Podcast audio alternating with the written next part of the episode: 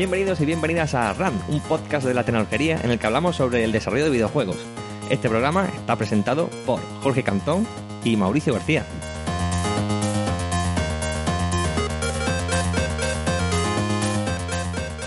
Pues muy buenas, Mauri. Aquí estamos ya en el Muy segundo buenas, episodio, ¿no?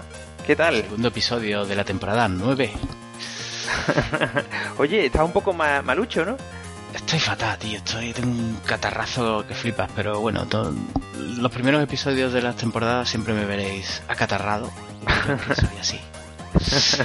Bueno, y hoy tenemos a un level designer, ¿vale? Con muchísima experiencia, que ha pasado por muchísimos sitios y que hoy día, pues, te, te sonará de cerca, ¿no? Porque está allí Me en suena- The Game me Kitchen, suena ¿no? de cerca, sí, porque es compañero en el estudio en The Game Kitchen.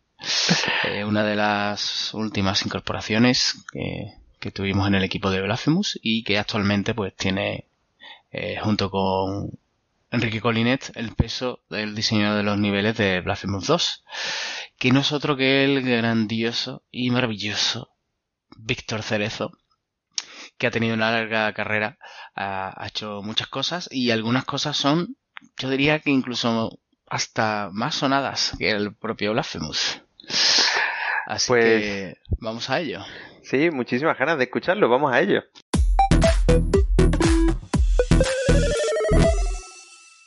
Pues muy buenas, Víctor. ¿Qué tal? ¿Cómo estás? Hola, ¿qué tal? ¿Qué tal? ¿Cómo te...? Cómo- Sí, sí, eso. ¿Cómo, ¿Cómo te encuentras? ¿Cómo te encuentras? Pues muy bien, muy bien. Estoy bien. bueno, por ahora está escueto. vale, bueno, vamos a, a, a rompernos el hielo un poco con una de No pasa nuestras nada, tenemos preguntas para eso pre- preguntas para romper un poco ahí eh, la piedra, para romper la piedra. Vale, eh, que sería que siempre nos gusta es cuál, dinos cuál es el último juego al que al que le has dedicado una cantidad de horas insana y te has Ostras. viciado mucho porque te ha gustado un montón. Uh, vamos a ver. Pues es que es complicado. Es complicado porque con, con, con los peques no tengo mucho tiempo para, para esas cosas ya. Pero vamos a ver, así yo creo que el último fue el Assassin's Creed Valhalla, este de los vikingos. Ah, sí, pues escúchame, no, no- de Es- no tener tiempo a pasarte un Assassin's Creed de 60 horas. hay, un, hay un trecho ahí. así va a ser por eso que no tiene tiempo Sí, sí, sí. No, mía. es lo que pasa, que no, no, no tengo tiempo para echarle todo lo que quiero, ¿sabes? Lo que pasa es que eso me, me gusta mucho, igual que los Far Cry. Me los pongo, digo, ah, qué chulo, tal, y llevo un rato y digo, "Uf, esto es mucho lío. esto es mucho. Me gusta mucho, los veo, tal, y me echo pues eso, 10, a lo mejor 10, 15 orillas y, y ya está. Ah, es verdad que eso también es una cosa, ¿no? Que, que había escuchado de ti, ¿no? Que no solías terminar los juegos, ¿no? No, no suelo, no suelo. Y, y ese, el motivo, ¿no? ¿Por cuál? ¿Por qué es? Eh, Pues es entre que me gustan eso, los juegos largos y, y la angustia que me provoca el ver la pila de juegos que tengo al lado de la tele. Porque lo típico, este de salida me lo pillo. O bueno, este que abajo me lo pillo. ta, ta, y tengo ahí una pila de juegos de Play de Xbox. Y ya estoy ahí jugando y digo, bueno, más o menos ya sé de qué va esto. Ya no, o sea, más o menos, me, me encantaría acabármelos, pues sí, pero como no puedo, Ostras. ¿sabes? Igual que, el, que el Cyberpunk, pues lo estuve el jugando un próximo poco y tal. NPC dije, bueno, que me diga que casi un cerdo me cambio de juego Pues a mí, tío, a mí me pasa completamente lo contrario. Es decir, yo, yo tengo eh, la maldición de que como arranco un juego, cuidadito. Entonces, porque yo lo tengo que terminar.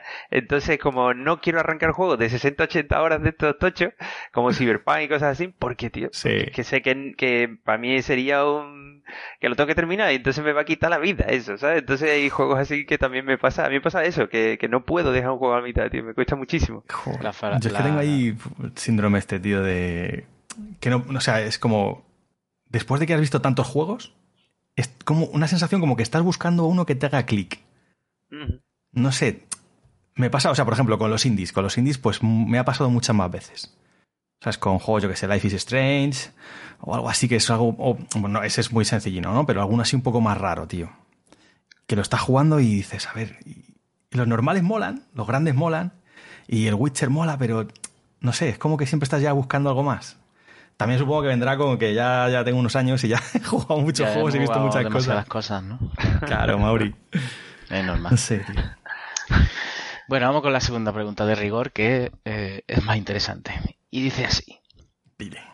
Si pudieras elegir en qué desarrollo de videojuego histórico te podía haber, o sea, qué desarrollo mítico, qué videojuego mítico te gustaría haber participado en su desarrollo? Hostia, vamos a ver. Mm, esa es difícil, esa es difícil, vamos a ver. Mm, pues te diría así en plan fricada de cuando era peque, tío, en el PC Fútbol. que es una... o sea, que es una mierda que lo sé, tío. Y sé todo lo que ha pasado ahí detrás de... Pero, pero de pequeño me flipaba tanto, tío, que... Y fíjate que yo no soy un futbolero, ¿eh? Pero me, me, me volvía loco, tío. Y ahí en, en clase con los colegas ahí hablando de quién ha fichado, tal. Pues creo Pues que de, sí me- de todo el mundo que ha contestado la pregunta, eres el que más cerca ha estado de, de conseguirlo, ¿no? Porque es- se Sí, hacía ¿eh? a pocos kilómetros de donde tú vivías. Sí, Así cierto, que igual de rebote podrías haber acabado ahí. Cierto, tío. Sí, Totalmente sí. viable. La, la verdad es que sí, que yo tampoco me esperaba esa respuesta, pero es curioso, es curioso. Me parece. Pero entonces tú dices, ¿no te gustan los juegos de fútbol, pero te hubiera gustado participar en un juego de, de fútbol? Sí, o sea, no- ma- o más de manager, de fichaje, RG, Claro, de el, el rollo del manager, o sea, me, me flipaba la, la idea eso de, porque me gustaba el Emilio Butragueño, cuando el Spectrum y todo eso, pero la idea de yo hacer mi equipo era la que me volvía loco, tío. O sea, el vender, comprar, no sé qué, este veo que juega bien y, ah, le puedo fichar y me dice que sí, me dice que no. O sea, el, el rollito este del manager me gustaba mucho. Pero claro, luego están los típicos managers ya, salieron después los más, que eran mucho más complejos, y ahí ya era demasiado heavy. Demasiada, demasiada chicha. A mí me gustaba un poco suave. Era un poquito de manager, pero. Y luego jugarle. Le, le he fichado yo. Quería jugar con él. Mira qué guapo, mira qué bien juega, mira qué golazo meto desde medio del campo, ¿no? Porque estaba más roto que otra cosa. Pero estaba bien, estaba bien. Sí, sí. Vale, vale. Eso es lo que le falta a los managers para que te gusten, ¿no? Que también puedas jugar, claro. Exactamente. Claro, tío. Vale, vale, vale. Bueno, y ahora ya arrancamos un poco tu, tu aventura o tu historia, ¿no? Eh, que empiezas estudiando en la Universidad Politécnica de Madrid, estudias ingeniería informática, ¿no? Sí, sí, sí. Curioso. Me metí ahí. Sí, ¿Cómo- bueno. Quería hacer juegos, tío. Si es que. Y mi primo, que no. Que eso no es hacer juegos. Que eso es para hacer aplicaciones informáticas. Y yo, eh. Pero Sí, bueno, sé, eh, ahí- se han hecho Live Studio ahí, sí, ahí se puede hacer juegos.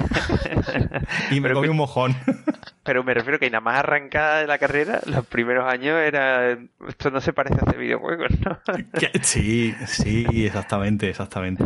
Yo, pues eso, a- pues aprobé pues programación, aprobé mates y tal, pero la- pf, las de empresas se me tragantaron. Y al final se me cruzó el Counter-Strike y se echó todo a perder. Toda la mierda. Eso, cu- cuéntanos, ¿no? Porque tu aventura, de hecho, empieza ahí, ¿no? Es decir, no sé si terminas Sí. los estudios o no, pero arrancas como eh, la idea de los mods, ¿no? De tus juegos favoritos como Half-Life y Counter-Strike. Y ahí Sí. arranca, ¿no? Tu, tu historia relacionada con los juegos, ¿no? Cuéntanos un poco. Sí, sí, sí, pues, eh, pues eso que os decía, eh, estaba en la universidad y veía que eso no iba para el lado que yo quería. Y, y pues, pues eso siempre me ha, me ha molado mucho y tenía un montón de colegas, lo típico que te, te pasaban los discos aquellos, los, ¿cómo eran? Los CD, no sé cómo se llamaban. Los, tatú, los tatú, ¿no? He Sí, leído sí, sí. que se llamaba un ciberdemo. No, se llaman tatú, Algo ¿no? así, que algo que así se llamaban. no sé un juegos tatú, había unos cuantos. Pues, pues tenía ahí un colega que tenía de esos, ¿no? Y me los dejaba.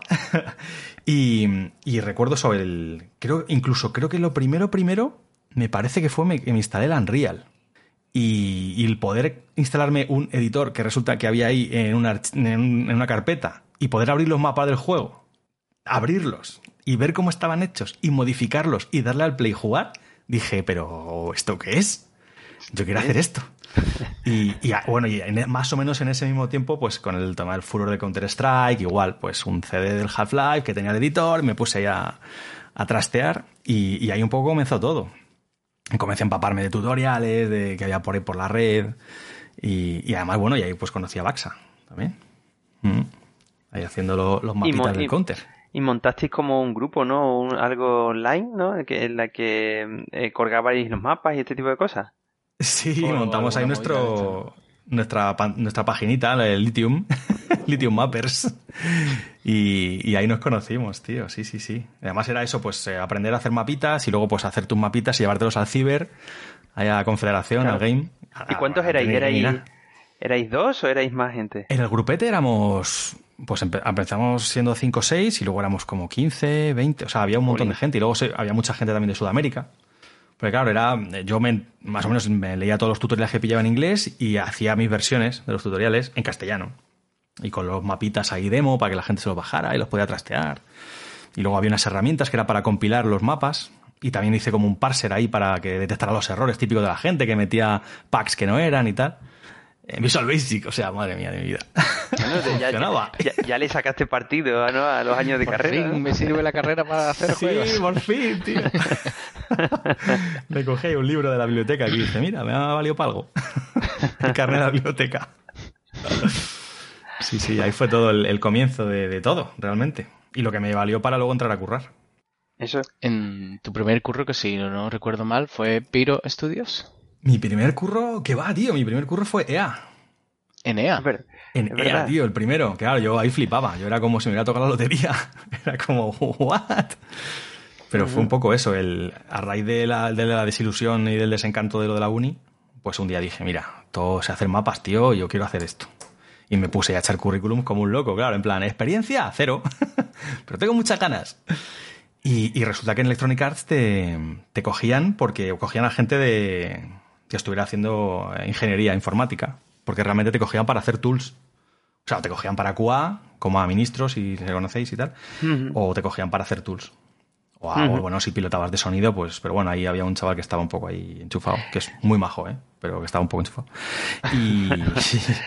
Pero y entonces era te para hacer... Era un poco rollo. En Visual Basic también, que fue como, Dios, ¿cómo Sí, se eran eh, tool de QA y de localización y cosas así, ¿no? Exactamente, exacto. Que ya empezaron con, con localización. Oye, Pero entonces... vamos, que no había ni repositorio, ¿eh? O sea, era Oye, copiarte la carpeta del día anterior, a mano, en otro Que- folder. claro, o sea, claro. loquísimo. Que digo que entonces no se te daba nada más la programación, ¿no? Porque incluso entraste de, de programador, ¿no? En, en esta oferta, ¿no? En. Sí, probador de tools, pero realmente no. Yo no programaba de verdad. O sea, nosotros realmente éramos como. eh, Te llamaban ingeniero de integración, que era un título ahí un poco fancy, fancy. Pero realmente tú usabas las tools que ellos tenían. Las tools las hacían en Canadá, o donde fuera que las hicieran. Y nosotros nada, era pues eso, coger la build, coger los textos y se metían en las herramientas y se empaquetaban. Luego, si detectabas algún error de la herramienta y te apetecía intentar arreglarla, pues bueno, pues te metías y la arreglabas. Claro. Pero nada, era muy mecánico todo, era... era Y eso- realmente y eso- no programaba nada.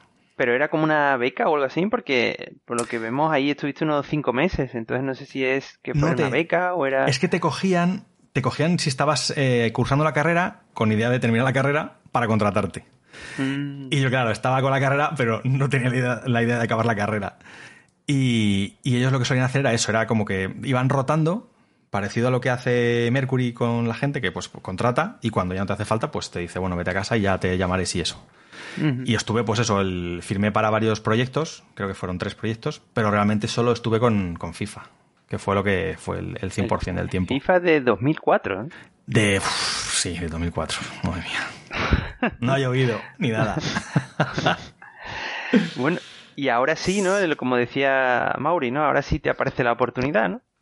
Sí, De, de irte a Pues- ¿no? Claro, sí, sí. Luego fue, eso fue loquísimo porque cuando pasó lo de A, de en plan de vete a casa, ahí todo triste, digo, guau, esto va a ser más chungo de lo que parecía. Igual, cuando me volví a coger fuerzas, em- otra vez empecé a echar a lo loco con, eh, emails, a lo loco ahí de, sobre todo pues eso, a empresas españolas, porque no me, lejos es que directamente ni te respondían. A lo loco Y- me llaman a, de a las tres empresas españolas. A las que hay. tres empresas, Claro. exactamente. ¡Buah, qué locura! No sé si era pues eso, no sé si eché tres o cuatro, o cinco, no sé cuántas sí, había aquí en aquella época, tío. Un par Una- en una Madrid, ruina. otro par en Barcelona y ya. Es, exactamente. Exactamente, tío. Porque claro, luego ya me flipaba y yo echaba pues eso a Ubisoft por ahí y tal, pero claro, ahí ni, ni siquiera me contestaron. y, y en Piro ahí sí que entré eh, gracias a, a los mapitas, a Lithium. Ahí sí, ¿Ah, sí? conocían la web y tal, y, y sabían que hacíamos, en general el grupo hacíamos mapas para, para Counter y todo eso, y realmente era la- esa era la idea. O sea, me cogieron para hacer el, el multijugador del Strike Force. De, de hecho, bueno, Y fue que como, eso- claro, tú si yo no sé de entraste ahí, cosas. que digo que tú entraste como designer ya ahí, es decir, Sí, que sí. ya no como programador, sino que entraste de lo que a ti te gustaba, ¿no? Claro, exactamente. Qué guay. Claro, es lo que yo eché, yo eché en plan de yo ya no quiero programar, yo no, yo quiero diseñar. Esto es lo que me mola, yo quiero. Level designer Y- para un y- juego multiplayer. Exactamente, Un exactamente. shooter multiplayer, sí. Un shooter multijugador, que a mí me, claro, era como encaja todo perfecto. Ah, sí, sí, coño, así sí. No, y además te digo que eh, en aquel momento Piro era la leche, porque mi Piro venía del éxito de los comandos y esto era un legado de los comandos, ¿no? Que estaba el, comando de Strike Force. Que era un experimento, ¿no? El Strike Force fue un experimento de probar en 3D, ¿no? Lo que estaban haciendo en 2D, a ver si funcionaba, ¿no? Pero que sería muy guay, ¿no? La idea de empezar una empresa en ese momento, ¿no? Sí, hombre, la idea era genial. Imagínate eso que te dicen, oye, mira, que te vas a venir aquí a hacer lo que te mola, que es el multijugador de un juego de tirillos y tal, tú que sabes hacer cosas ahí como lo del counter, y claro, yo flipando en colores. Y era eso, claro, pero todo eso, tío, de... Que no solo de tiro, sino de comando, ¿no? De la, de la saga comando que, coño, sí, en aquel momento era la leche. Es que ahí fue un poco la, la el, el, principal problema de, bueno, había varios, ¿vale? Pero ese fue uno muy gordo, que es, bueno, que no había, nadie tenía experiencia en hacer un juego en primera persona, en 3D, o sea, se venía de otra cosa totalmente diferente. Y además, no solamente era como vamos a intentar hacer la competencia al Call of Duty, sino que encima vamos a hacérsela al Thief, al Hitman, y fue como, wait, wait. A ver, porque claro, tenías que tener la parte de sigilo, que es tan famosa de comandos, que eso ya solamente era súper chungo de hacer. Y luego además la parte molona y de tirillos de cuando eres el boina verde. Y luego una. Es que era, era muchísimo lío. Y luego, bueno, la parte de lo del sniper, que bueno, que también era tirillos, pero bueno, también tenía esa mitad de, un poco de infiltración. Pero era muy difícil, muy difícil ejecutar algo así. Y con tecnología propia, sí. Más no pues claro. Pues al principio yo recuerdo que se barajó algo de la tecnología propia, pero al final se pilló el renderware. El ah, renderware engine. Y, era infernal. infernal. Era dolorosísimo.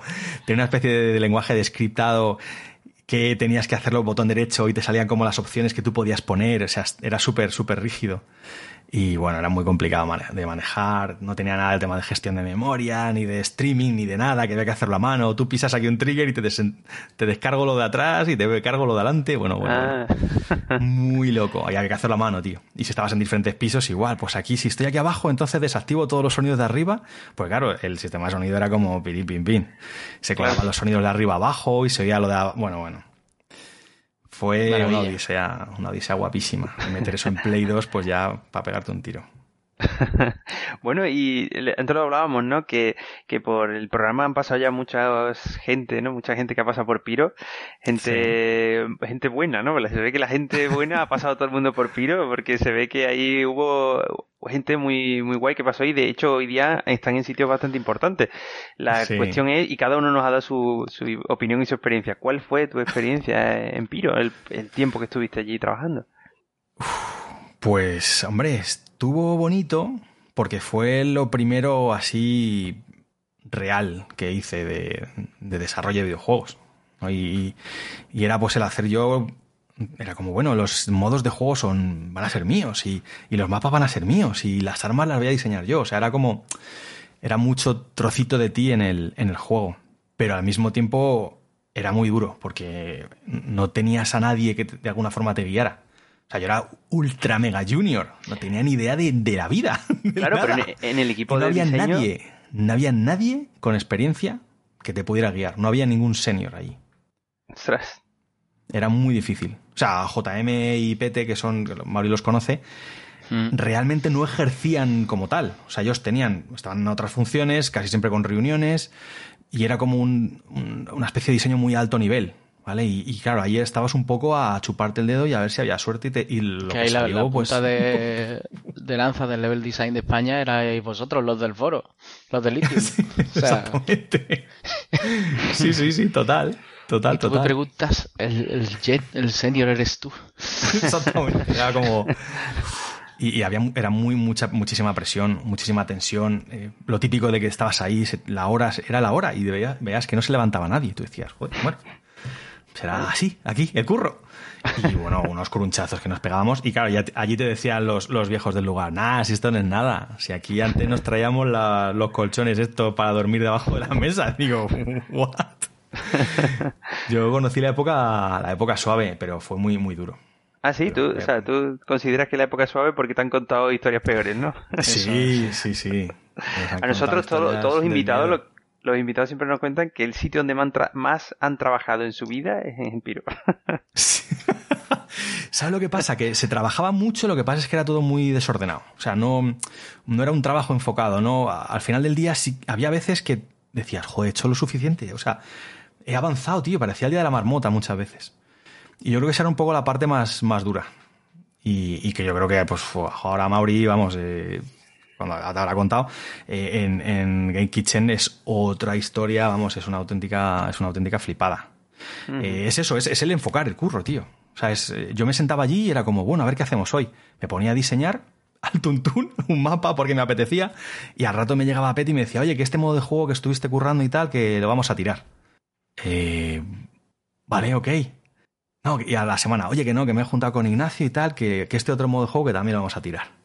Y, pero tú sigue haciendo, y que era como, pero ¿qué hago? ¿Qué hago qué? ¿Hago mapas o no? Porque estaba haciendo mapas para el modo que acabas de tirar. ¿Lo readapto? ¿Tiro todo? O sea, eh, me pongo a diseñar la interfaz. Sí, diseñate la interfaz. Y es como, ¿what? Eso mismo, eso mismo. ¿eh? Era muy loco, muy loco, tío. Era como... Era muy desorganizado, los mandos muy loco. No, no había producción. No dinamizaban. no había nada, tío. Era, era todo currar así como a lo bruto, tío. El CEO se pasaba por allí los días bisiestos, ¿no? En plan, cuando se alineaban los planetas, pasaba por allí y iba diciendo, esto lo cambias, esto lo cambias, esto lo... iba pidiendo cambios de rumbo ahí. Sí, sí, sí. Y, yo tuve la suerte de que, como yo no era mm, lead, por decirlo así, ya, yo no me metía en las reuniones. Pero si te tocaban las reuniones, te podías estar todo el día reunido con él todo el día. Y él te contaba un poco, pues eso, a alto nivel, la idea que tenía. Tú intentabas ahí tomar notas, ¿vale? Lo según me contaba Arturo, que en este caso era el que, el que lo hacía. Eh, y era loquísimo, porque claro, luego intentabas eso, bajarlo a la tierra, intentabas adaptarlo. Luego a, la, a, dos, tres semanas, cuatro, cuando lo que dice Mauri, ya volvía un poco ahí a, preguntar y te decía, no, no, esto así no era, no lo que yo quería. Y es como, hostia, joder, acabamos de tirar un mes todo el equipo, tío bueno, y después de este proyecto, eh, ¿en cuál de los otros míticos proyectos de Piro estuviste? Uh, tuve un tris de entrar al COPS, tío. Estuve a, esto, Pues no pasaste entonces por COPS. No, no pasé por COPS. Cuando te no conocí, creo que estabas en Gifted. Yo tampoco entré en Gifted. Yo estaba en, Planet. Ah, estuve en, Planet. Pero Planet no existía hasta que de repente existió, ¿no? Planet, eh, sí, lo que pasa es que antes de todo aquello estuvo ese momento de vamos a hacer la versión de, de Comandos Strike Force de New Future cercano, que era una especie de Battlefield 2000, no me acuerdo cómo se llamaba, eh, Incero 2040 y no sé qué. O sea, tenía un típico nombre de vamos a hacer un juego de tirillos como Call of Duty, solamente tirillos, en un futuro cercano para poder hacer muchas movidas de diseño locas, de las armas y todo. La idea era buena. Pero claro, vamos otra vez a competir con Call of Duty, tío. Ya con cinco años de retraso. Y estuvimos en ese momento ahí haciendo cosas chulas y con armas y con físicas muy locas y, era un poco de futurista y luego se... A Ignacio en un E3 se le cruzó el vídeo de Mass Effect y volvió y dijo, mm, vamos a hacer el Mass Effect. Y fue como, sí, después de hacer el Commandos Strike War, vamos a hacer el Mass Effect. y, ahí en uno de esos momentos ya fue cuando se, tiró del enchufe y, ya fue, bueno, ¿qué vamos a hacer el planet, chavales? Y ahí estuve un tris de, decir, me voy al COPS, tío, porque quería hacer un shooter, tío, porque yo soy de shooters. Pero algo me dijo, mm, nah, venga, quédate aquí que este sale. este sale. El otro. Bueno, te digo una cosa. Eh, no. no, fue mala tu intuición al final, ¿no? La gente que ha pasado por también te cuenta penuria, ¿eh? O sea que igual quedarte en planet te, salvó la vida y la salud mental, ¿eh? Total, totalmente, totalmente. Yo creo que sí. Vale, y, esas cosas, tío. y después de seis años eh, decides irte. Eh, sí, a ver, eh, claro, es que, ¿sabes? Pasó, pasó la, la hecatombe de Facebook, tío. Ah, sí, esa es la que a muchos hecho de allí, ¿no? Eh, pasó el momento loco de, claro, de repente Facebook es lo que lo peta y, el Farmville y todo aquello y los, los ordenas no funcionan, las consolas tampoco venden y, el iPad tampoco y todo es una mierda y vamos a hacer juego de Facebook. Y claro, fue como, vale. O sea, de cara a diseño, quizás es un poco el, equipo que menos impacto tiene, porque diseñar es diseñar. Vale, que te adaptas a las mecánicas, todo es nuevo y tienes que un poco reaprender pero no deja de ser parte similar, ¿vale? Obviamente diseño a niveles no. pero bueno, se puede enfocar todo un poco y, y, no te da toda la muerte ¿no? cerebral. Porque claro, la gente de arte les dijeron, oye, que vais a ponernos todos ahí con el... No me acuerdo cómo era, con este 2D de, de Adobe, ¿cómo se llamaba? El... El InDesign o el Illustrator. La aplicación esta de 2D, tío. ¿Cómo se llamaba? Que le hacía backs a las animaciones estas del Black Mesa y todo aquello. Ah, ¿no? con Flash o qué. Con Flash. Tenéis que aprender Flash. Y claro, la gente de 3D fue como, ¿qué, ¿qué hago qué? ¿Que vamos a hacer Flash? Pero si yo sé usar el Max, tío. Claro. Y hay mucha gente cortocircuito. Nosotros en diseño, pues quizá y- un poco menos. Y además el tipo de juego ya sería completamente distinto. Ya no estamos hablando de un shooter, ya no estamos hablando de... ¿no? Entonces, claro, si te mola ese tipo de juego y ahora vas a hacer juegos de un Max 3 o vas a hacer este tipo de historias, por lo menos dices, es un salto muy grande para la gente y el equipo que tienes, ¿no? Y entonces ahí tú también Fue decidiste, mira, no va a encajar conmigo, me, me voy ahí.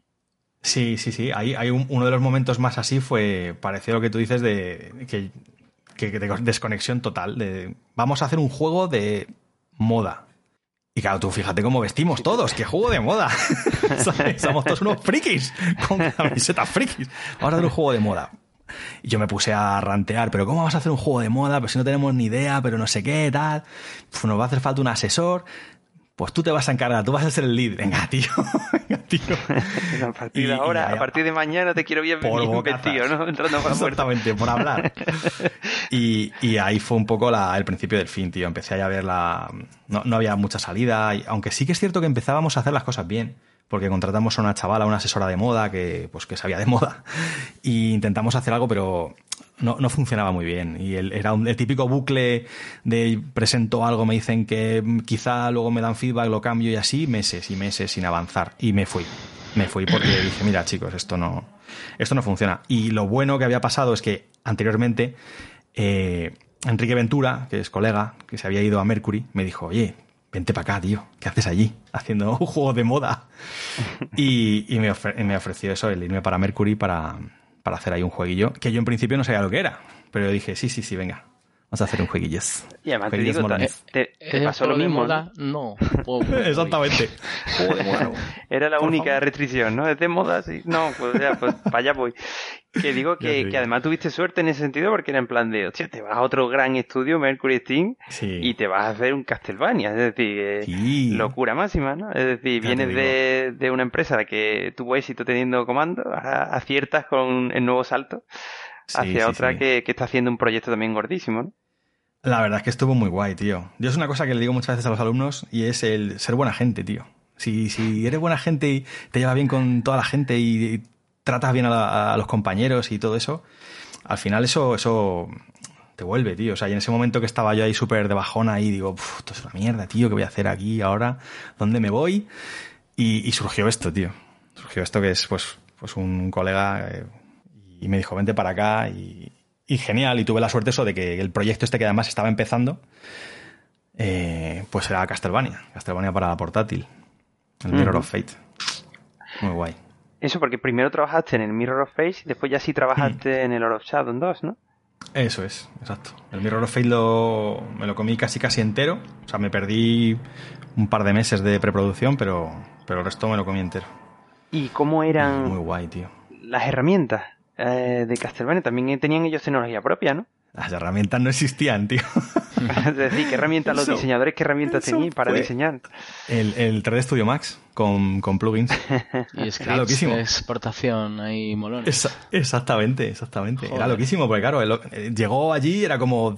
En la, teníamos ahí un- una especie de pecera, tío, que no podía entrar nadie, porque teníamos unos kits de desarrollo de Nintendo super. que era una placa base con unas pantallas, tío. Y los mandos así con unos cables, era, era loquísimo. Y, y era top secret, y claro, no había nada, no había ningún tipo de software que chutara ahí, nada. Y claro, fue eso, nos- mientras, mientras programación estaba haciendo el engine, con todas las librerías que le daba Nintendo y todo eso, que funcionaba pues unas y otras no y tal igual, nosotros hacíamos el, el diseño de niveles y el diseño del juego, que era loquísimo, porque lo hacías en plan así, chupándote el dedo, porque es como, bueno, yo espero que dé tiempo a meter esta mecánica. Y hacías el nivel pensando en que se iba a estar. Sí, y había veces que luego te decían, no, no está. Oye, ¿y diseñabas en 3D Studio? Sí, sí, sí. O sea, bueno, tengo, ahí tengo guardado el blog de notas. O sea, yo lo pintaba a mano, primero, en, en una en un papel de este de cuadritos de toda la vida, ¿no? Y, y luego lo, lo pasábamos al 3D Studio. Pasaba yo, a, bueno, yo hacía pues, pues, como muy parecido a lo que hago ahora en, en Game Kitchen, que era pues eso, en bloquecitos chiquititos, hacía la construcción básica del nivel y luego se la pasaba a la gente de, de arte, a, los que, a los world builders, artistas de mundo, que me lo ponían bonito. bonito. Ni... Sí, pero eso es habitual, ¿eh? El, el Max, como es muy modelable a base de scripts, eh, se usa como framework para crearte tu propio hmm. editor custom. Funcionaba bastante bien, ¿eh? O sea, no. Y además las herramientas eran prácticamente hechas a, hoc. cada uno que pedía, pedíamos una cosa, por ejemplo, yo el tema del exportador, pues lo había programado el, el, lead de, niveles, Miquel Evedendo, que es una máquina, pues él se lo había programado. Como le encanta el Max y le gusta programar y tal, pues las tools, esas las hacía él. Luego el tema de la cámara por raíles, pues la hizo programación y me la dio y tal. O sea, estaba todo súper customizado y era muy sencillito de usar. O sea, que petaba, porque el más petaba, bueno, petaba antes más que ahora, estaba gloriosamente. Cada media hora petada de Max. Oh, y eso es curioso, pero eso está curioso lo que, lo que comenta. Y bueno, ¿y cómo es eso, no? Tú tienes tus colegas, le dices, oye, estoy amargado porque estoy trabajando en un juego de moda, no sé qué, otra más sale una nueva oportunidad, voy a trabajar en un proyecto, pero no puedo contar nada. ¿Cómo, se gestiona, no? El hecho de el secretismo, ¿no? De, proyectos así, ¿no? Pues bueno, eh, es, complicado, pero pero bueno, eh, supongo que en, todas las empresas así medianas, grandes que tienen así proyectos tochos, ¿vale? Con, con NDAs tochos y que se juegan un montón de pasta, pues, pues es así. Pero aparte de mi mujer y mis padres, nadie más lo sabía. y no deberían de saberlo. Pero como no, como, ¿qué estás haciendo qué? Ah, Eso escuché hace poco. sí. Escuché hace poco los, protagonistas de la, de la nueva saga, ¿no? De, Star Wars, el chico y el chico negro, ¿no? Y la, y la chica, pues le dijeron que cuando, le, cuando les contrataron para la nueva película de Star Wars y que ellos eran las protagonistas, ¿no? Les dijeron que, que cuando eh, no podían decir nada a nadie ni a sus familiares, ¿no? Sí, sí, Entonces ella en la entrevista dice, bueno, ¿y tú cuándo lo contaste? Y dice, pues yo una semana antes de que se anunciara el tráiler, se lo dije a mi madre, se lo dije a mi madre. ¿Vale? Porque dije, bueno, pero mamá, para que veas por qué voy a tal sitio y para que estés informada, ¿no? Y le preguntaron al, al Flynn, ¿no? Le preguntaron al chico y le dije, ¿y tú cuándo lo dijiste? Y dice, yo, tal como me lo dieron, salí y al del taxi se lo conté. Le dije, escúchame que voy a participar en Star Wars. Es que es, que es una, ah, una pasada, Es una pasada, sí, sí, sí. Que te pasa algo así, pues imagínate, subidón total y está muy guay, sí, sí. Hombre, eh, en, nuestro caso, pues como esa algo era más chiquitito y tal, y eso, pues mi familia no tiene ni idea de, de videojuego ni nada de eso. Pero sí, estuvo, estuvo bien. O sea, y, luego es cierto que como pues eso, con los amigos y con Baxa y con gente así que está más en el rollo de los videojuegos y tal, pues sí que tendrán muchas veces ganas de decirle, guau, estoy haciendo una cosa muy guapa que te va a encantar y tal. Empieza por C, cast y termina por Banner. sí, sí, sí. Bueno, lo bueno es que se, se supo antes, mucho antes, y ya cuando era como, oye, pero estáis haciendo eso, es como, puede ser.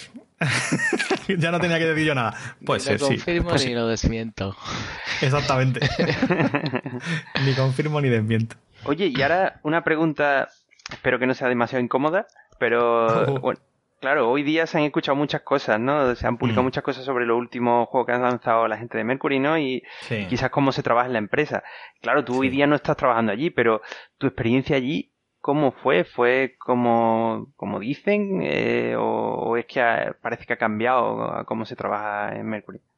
Pues, hombre, mi experiencia en aquella época fue, fue dura, pero a lo que es al principio, más o menos, eh, era similar a otras. O sea, había sido similar como lo de Piro, eh, parecido también al tema de Electronic Arts, con los NDAs y con muy estricto en, en bastantes cosas. Pero por eso te digo que es cierto que lo que he leído no me extraña en absoluto. O sea, cosas que han contado. Eh, luego, otras actuaciones como lo de los créditos y cosas así. Eh, ahí, ahí ya no te puedo decir el, trasfondo, pero si es un castigo o cosas así. Pero, ¿sabes lo que pasa? Que Enrique es bastante desconfiado en general. Es muy desconfiado de la gente. Y en el momento en el que ve un pequeño atisbo de algo de tal, prefiere pegar el cañonazo a, ¿sabes? Lo típico de matar, matar, moscas a cañonazos, ¿no? Yo, yo recuerdo una vez que, estando allí, o sea, una de las cosas, así que no son muy locas, eh, un chaval que había trabajado allí, un artista, pues se llevó cosas. y las puso en su portfolio sin permiso. Total, que claro, lo vio Enrique y tal, se montó ahí un guirigay tremendo y el resultado fue que nos quitaron, chaparon todos los USBs a todo el mundo y nos quitaron internet. Ese fue el, el resultado de, lo que hizo aquel chaval. Y claro, tú estabas ahí diciendo, pero, pero que yo no he hecho nada, tío. O sea, ¿qué, me están contando? O sea, Penaliza al que, no, al que no ha, al que ha hecho su trabajo bien y ha respetado las normas, pues. Claro, te, te, quedabas flipando. Y tú decías, oye, pero ¿y cuando, cómo busco referencias, tío? Me hace falta internet.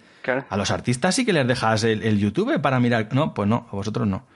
Pero bueno, existen los móviles, ¿vale? O sea, yo buscaba la referencia, pero imagínate yo currando tal y buscando las referencias en mi móvil ahí, del año del catapún ahí, que mirabas ahí, a ver esto cómo lo hacen esta gente tal, sin poder guardar la referencia tú en una carpeta ni nada, sino tenías que usar el móvil, o sea, eran cosas muy, muy locas. Y, bueno, es, básicamente es eso, es, es muy desconfiado. Yo creo, yo te digo que hoy día, ¿no? En el mundo de la, industria de los videojuegos hay una locura máxima de saber todo lo que se pueda de un juego antes de que esté público, de antes de que esté ya o no. Y entonces si entras en eso, hostias, en eso es que, claro, tiene que ser muy complicado mantener que no salga nada de allí, que no haya ningún leak, ¿no? Pero también es cierto lo que dice, ¿no? Que quizá hay medidas que son a lo mejor excesivas porque es como ya puedes poner en, incomodidad al propio equipo, ¿no? Al que está currando, que mm. hace la incomodidad de que no puede ni trabajar bien por culpa de, la paranoia que te va a dar porque vaya a salir algo publicado o algo tal. Entonces, supongo que el equilibrio es lo que hay que mantenerlo y, no será fácil. sí, es, es complicado, pero además una de las cosas que yo creo que, que Enrique en su parte, no en la parte creativa, que bueno, cada uno pues tiene sus cosas y no voy a entrar ahí a, cuestionarle, sino en la, parte de, gestión, yo creo que ahí se, se equivoca bastante, porque él es de, de, puño de hierro, ¿sabes? No es de, de hacer las cosas, de motivar a, los, a los trabajadores, de que estés contento, de que estés feliz, de que hagas las cosas de una forma proactiva tuya, de, joder, qué bien me tratan, tío, merecen que haga lo que, yo que sé, cualquier cosa, ¿no? Luego también depende de ti, de tu amor propio y de lo que tú quieras hacer. ¿Vale? Pues yo recuerdo cuando a mí me echaron, yo luego, mm, después de que me echaran, que, bueno, que yo en su momento lo comprendí porque estaban reduciendo personal. Yo me, en casa me bajé mi, versión que yo había hecho y que era mi hijo de, Steam, me la jugué entera, hice un reporte de bugs y se la pasé a mi jefe. Porque quería que estuviera jodidamente niquelado mi juego, ¿vale? Porque al final me, fui yo el encargado de hacer la versión HD de, del Mirror of Fate. Y luego, pues, bueno, pasaron un montón de cosas feas y tal, pero bueno, que no entrar porque no se lo merece. Pero, ¿y te despidieron? De, o sea, que tú estabas trabajando en el juego y antes que se terminara te despidieron del, equipo. Es, es, bueno, es, un poco la metodología que ellos hacen. O sea, es, parecido a lo que hacen en, cine, que es que cuando... Eh, pero me refiero, ¿tú te lo esperabas o para ti, fue, para, ti, fue, una sorpresa? para mí fue una... Bueno, fue un poco la, la muerte anunciada. Porque en el momento en que los juegos, los proyectos acaban o empiezan, ya ves que están terminando, que ya están acabando sus fases, tú ves que pues semana a semana va, van echando a gente, ¿vale? Van echando a gente de arte, van echando a gente de programación menos, van reduciendo los equipos. ¿Pero lo explican? ¿Os dicen, oye, estamos reduciendo personal por algo? No, no, no. No, que va, que va. no, que va, que va. No te, explican, porque, porque me refiero, a una cosa es que diga, mira, vamos a reducir personal, pero no os preocupéis que en cuanto salga un proyecto nuevo, pues volveremos a contratar. No sé cuál es el mecanismo con los trabajadores para que ellos... Eso, eso es, no, eso es otro de los problemas, aparte de, la desconfianza y todo eso, es, ese, es, la no comunicación de las cosas. O sea, eso, pero era como en Piro, en Piro era igual. En Piro tú te enterabas a veces antes por las revistas, tío, de, cosas que iban a pasar, que era loquísimo, ¿sabes? En, en, Mercury igual. O sea, al propio trabajador sí que le dicen, oye, pues lo siento mucho, te tenemos que despedir porque ya no hay curro y ya, pues si sale otra cosa, te, te contratamos si tú quieres volver. Pero al resto del equipo no. Y claro, tú estás así currando y de repente llamaban a uno, y, venga, que chao, chavales, que ya nos veremos pronto. Y a la semana otro, y otro, y otro. Y ya, pues claro, ya te levantas tú y hablas con tu jefe, oye, ¿qué está pasando? No, es que tal, los equipos, pues que ahora no hay proyecto, y entonces, ¿sabes? Ellos no, no les entraba en la cabeza, o sea, el, solapar proyectos, tío. O sea, que, que no está complicado, ¿vale? Es tú te lo haces de tal forma que cuando estás prácticamente acabando un proyecto, pues más o menos ya has hecho, has empezado la prepro del otro con un pequeño equipo y empiezas a ampliarlo y empiezas a, lanzar, a cambiar la gente de un equipo a otro para que nadie o el menor número de gente posible acabe en la calle. Pues eso en Mercury no se hace. Pero ni se hacía ni se hace. A mí lo que me sorprende de eso es que, ostras, los juegos de Mercury Steam son la leche. Es decir, hay gente muy buena detrás de esos juegos. Entonces, ¿cómo consigues si, si, si tú echas a la gente de, una mala forma y la gente no queda contenta, difícilmente va a volver. Entonces, qué pena, ¿no? Porque es difícil encontrar buena gente y que, que los quemas como si fuera una bengala, lo quemas y, ya está, y ya saldrá otro de, de, algún sitio. Yo de, de, de, echarlos de mala forma no creo, o sea, por ejemplo, en mi caso no fue así. O sea, mi caso fue, bueno, fue feo, porque me intentaron hacer ahí una 13-14, pero no, no eran malas formas, ¿vale? Lo que pasa es que era eso, pues, pues te, rescinden el, te rescinden el contrato y te vas a casa y si luego te llaman, que la verdad es que sí que te solían llamar, pues volvías, si querías. Si te había salido otra cosa, pues decías, pues lo siento, es que hace tres meses que me largaste y me ha surgido otra cosa, ya no voy a volver. Pero como la gente, como, como había proyectos muy pepino, pues la gente se quedaba ahí como en stand-by. Porque realmente, pues lo que es el día a día y el hacer el proyecto, pues estaba bien. Porque tenías un equipazo y el equipo, eh, es lo que he dicho muchas veces, el, equipo humano de ahí dentro eh, era increíble, era brutal. Sí que es cierto que había sus mm, cracks y sus un poco menos cracks, que eran más coleguitas, que estaban allí, pues, pues no sé por qué. Pero, pero sí salen proyectos muy pepinos porque el equipo era muy pepino. Pero claro, no, es. que luego a veces te llaman y ya, pues no, pues tiene otra empresa. Curioso. Pero entonces ellos tienen como un equipo core que sí mantienen al menos, ¿no? Pues si no, eh, sí, el, equipo mantener la calidad, ¿no? Exacto, los, los cofundadores de todo y los que son los leads y, por decirlo así, las, la mano derecha en, determinados departamentos. En arte, en animación, en programación, en diseño. Bueno, en diseño un poco menos, porque como están Rick. Eh, pero sí, hay, hay dos o tres que sí que son, son los, los que no se van nunca, ¿vale? Que son como el, core de los equipos. Y esa es la unidad mínima, que es la que luego pues hacen la prepro y tal, pero la hacen después, o sea, después de que el otro, el otro proyecto ya prácticamente ha acabado. O sea, no, no consiguen solaparlo y entonces pues a la gente pues a la calle. Y eso es, pues es una pena, porque la gente solo acaba quemando, obviamente. Claro. O sea, es que dos o tres meses o cuatro pues está fuera. Sí, por desgracia vemos que muchas veces eh, la, la calidad brutal del juego tapa la, mediocridad a lo mejor de la gestión del estudio que, lo ha puesto en marcha, ¿no? Que, Sin duda. Que sí que el juego es la polla, pero pero cómo se ha hecho esto, ¿no? Porque, porque no se ha puesto, porque no se han garantizado ciertas bueno, ciertas comodidades o cierta sostenibilidad para los empleados o por al final los desarrolladores los desarrollan personas y, esas personas querrán tener una familia y tener un sueldo todos los meses, no pueden estar a expensas de que a la empresa le salga otro proyecto. Exactamente. Hay que pensar, hay que pensar en sacar adelante videojuegos con ese hecho, incluyendo ese hecho en los planes de la empresa. No puede ir la empresa por un lado y, y obviar de una forma tan brutal pues, las necesidades humanas, familiares y, y el desarrollo personal pues, de cada una de las personas que hace falta para hacer ese juego. Totalmente de acuerdo. Las cosas tienen que ir juntitas. Pues no, no Pero ¿qué sabré yo? Porque yo no he hecho un Castlevania. ¿Qué sabrás tú? tú has hecho un Blasphemous, que es un pepino, tío. pues eso, eso, es una pena y, fíjate que eh, también, aparte de pues, el tema de la gestión, eh, había mucho problema con el tema de los egos pero eso ya os lo, podéis imaginar. ¿Vale? Eh, no había nadie mejor que ellos y entonces, pues eso, casi todo el mundo es prescindible. Prácticamente todo el mundo es prescindible. Eh, lo malo de, esta idea que, ellos piensan que, va a funcionarles siempre es que no va a funcionar siempre. ¿Vale?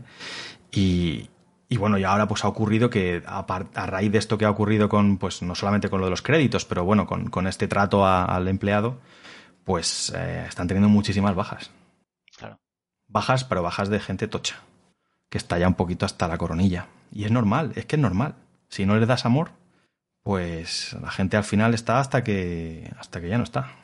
Y luego probablemente ya esa gente no, no la vas a poder recuperar porque ya están en un punto de, vamos, de no, no me vas a ver el pelo, never ever Claro, es, que muchos estudios, eh, una vez que el empleado sale, nunca vuelve. Si se ha trabajado así, o sea... Igual eh, lo que decimos, ¿no? El que, que mejore el número de estudios en España, que haya más competencia, facilitará que cuando alguien no esté a gusto en un sitio, sea más fácil que pueda buscar otro sitio. Quizás si hay menos competencia, pues tienes eso, que a lo mejor que se queda ese monopolio que si quieres participar en algo así, pues tienes que participar en, aquí, que es el único sitio donde se hace y ya está.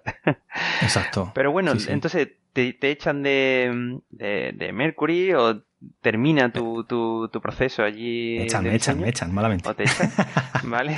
y, y entonces saltas a Game Love. Sí, sí. Bueno, el, salto tuvo ahí un parón, porque es lo típico de, joder, llevo mucho tiempo aquí, me gustaría hacer un juego indie con los colegas y no salió. Como puedes imaginar.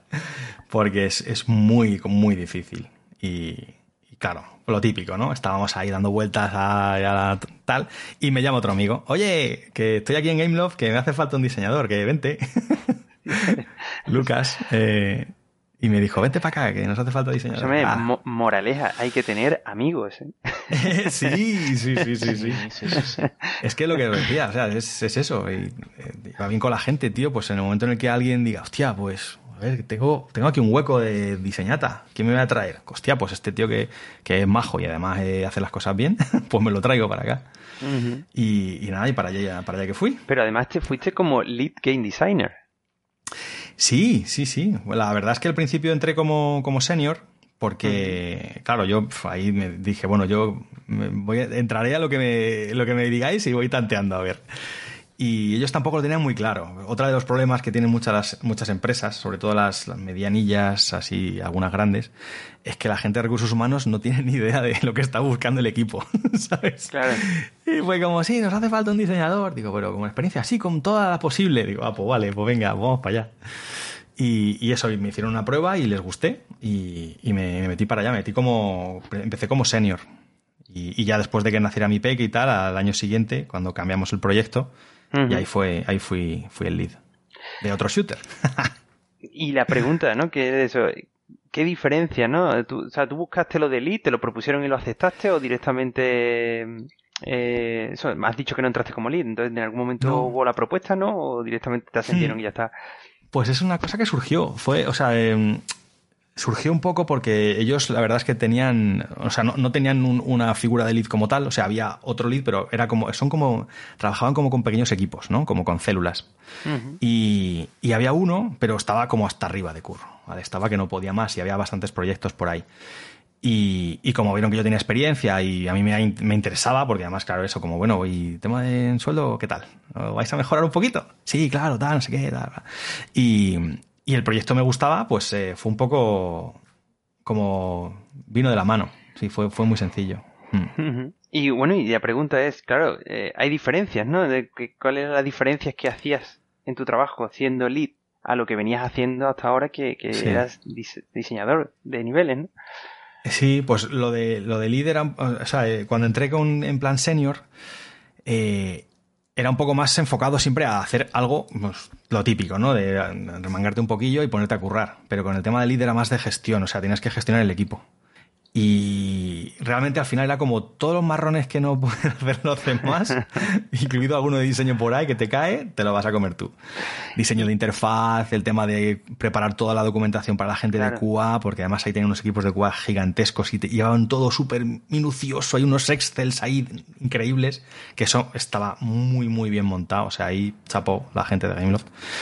Em, pero era eso un poco, pues eso, el, coordinar a todo el equipo de diseño, el, ver esas ideas a alto nivel, cómo, cómo bajarlas y, esas reuniones eh, semanales para, ver cómo todo iba evolucionando.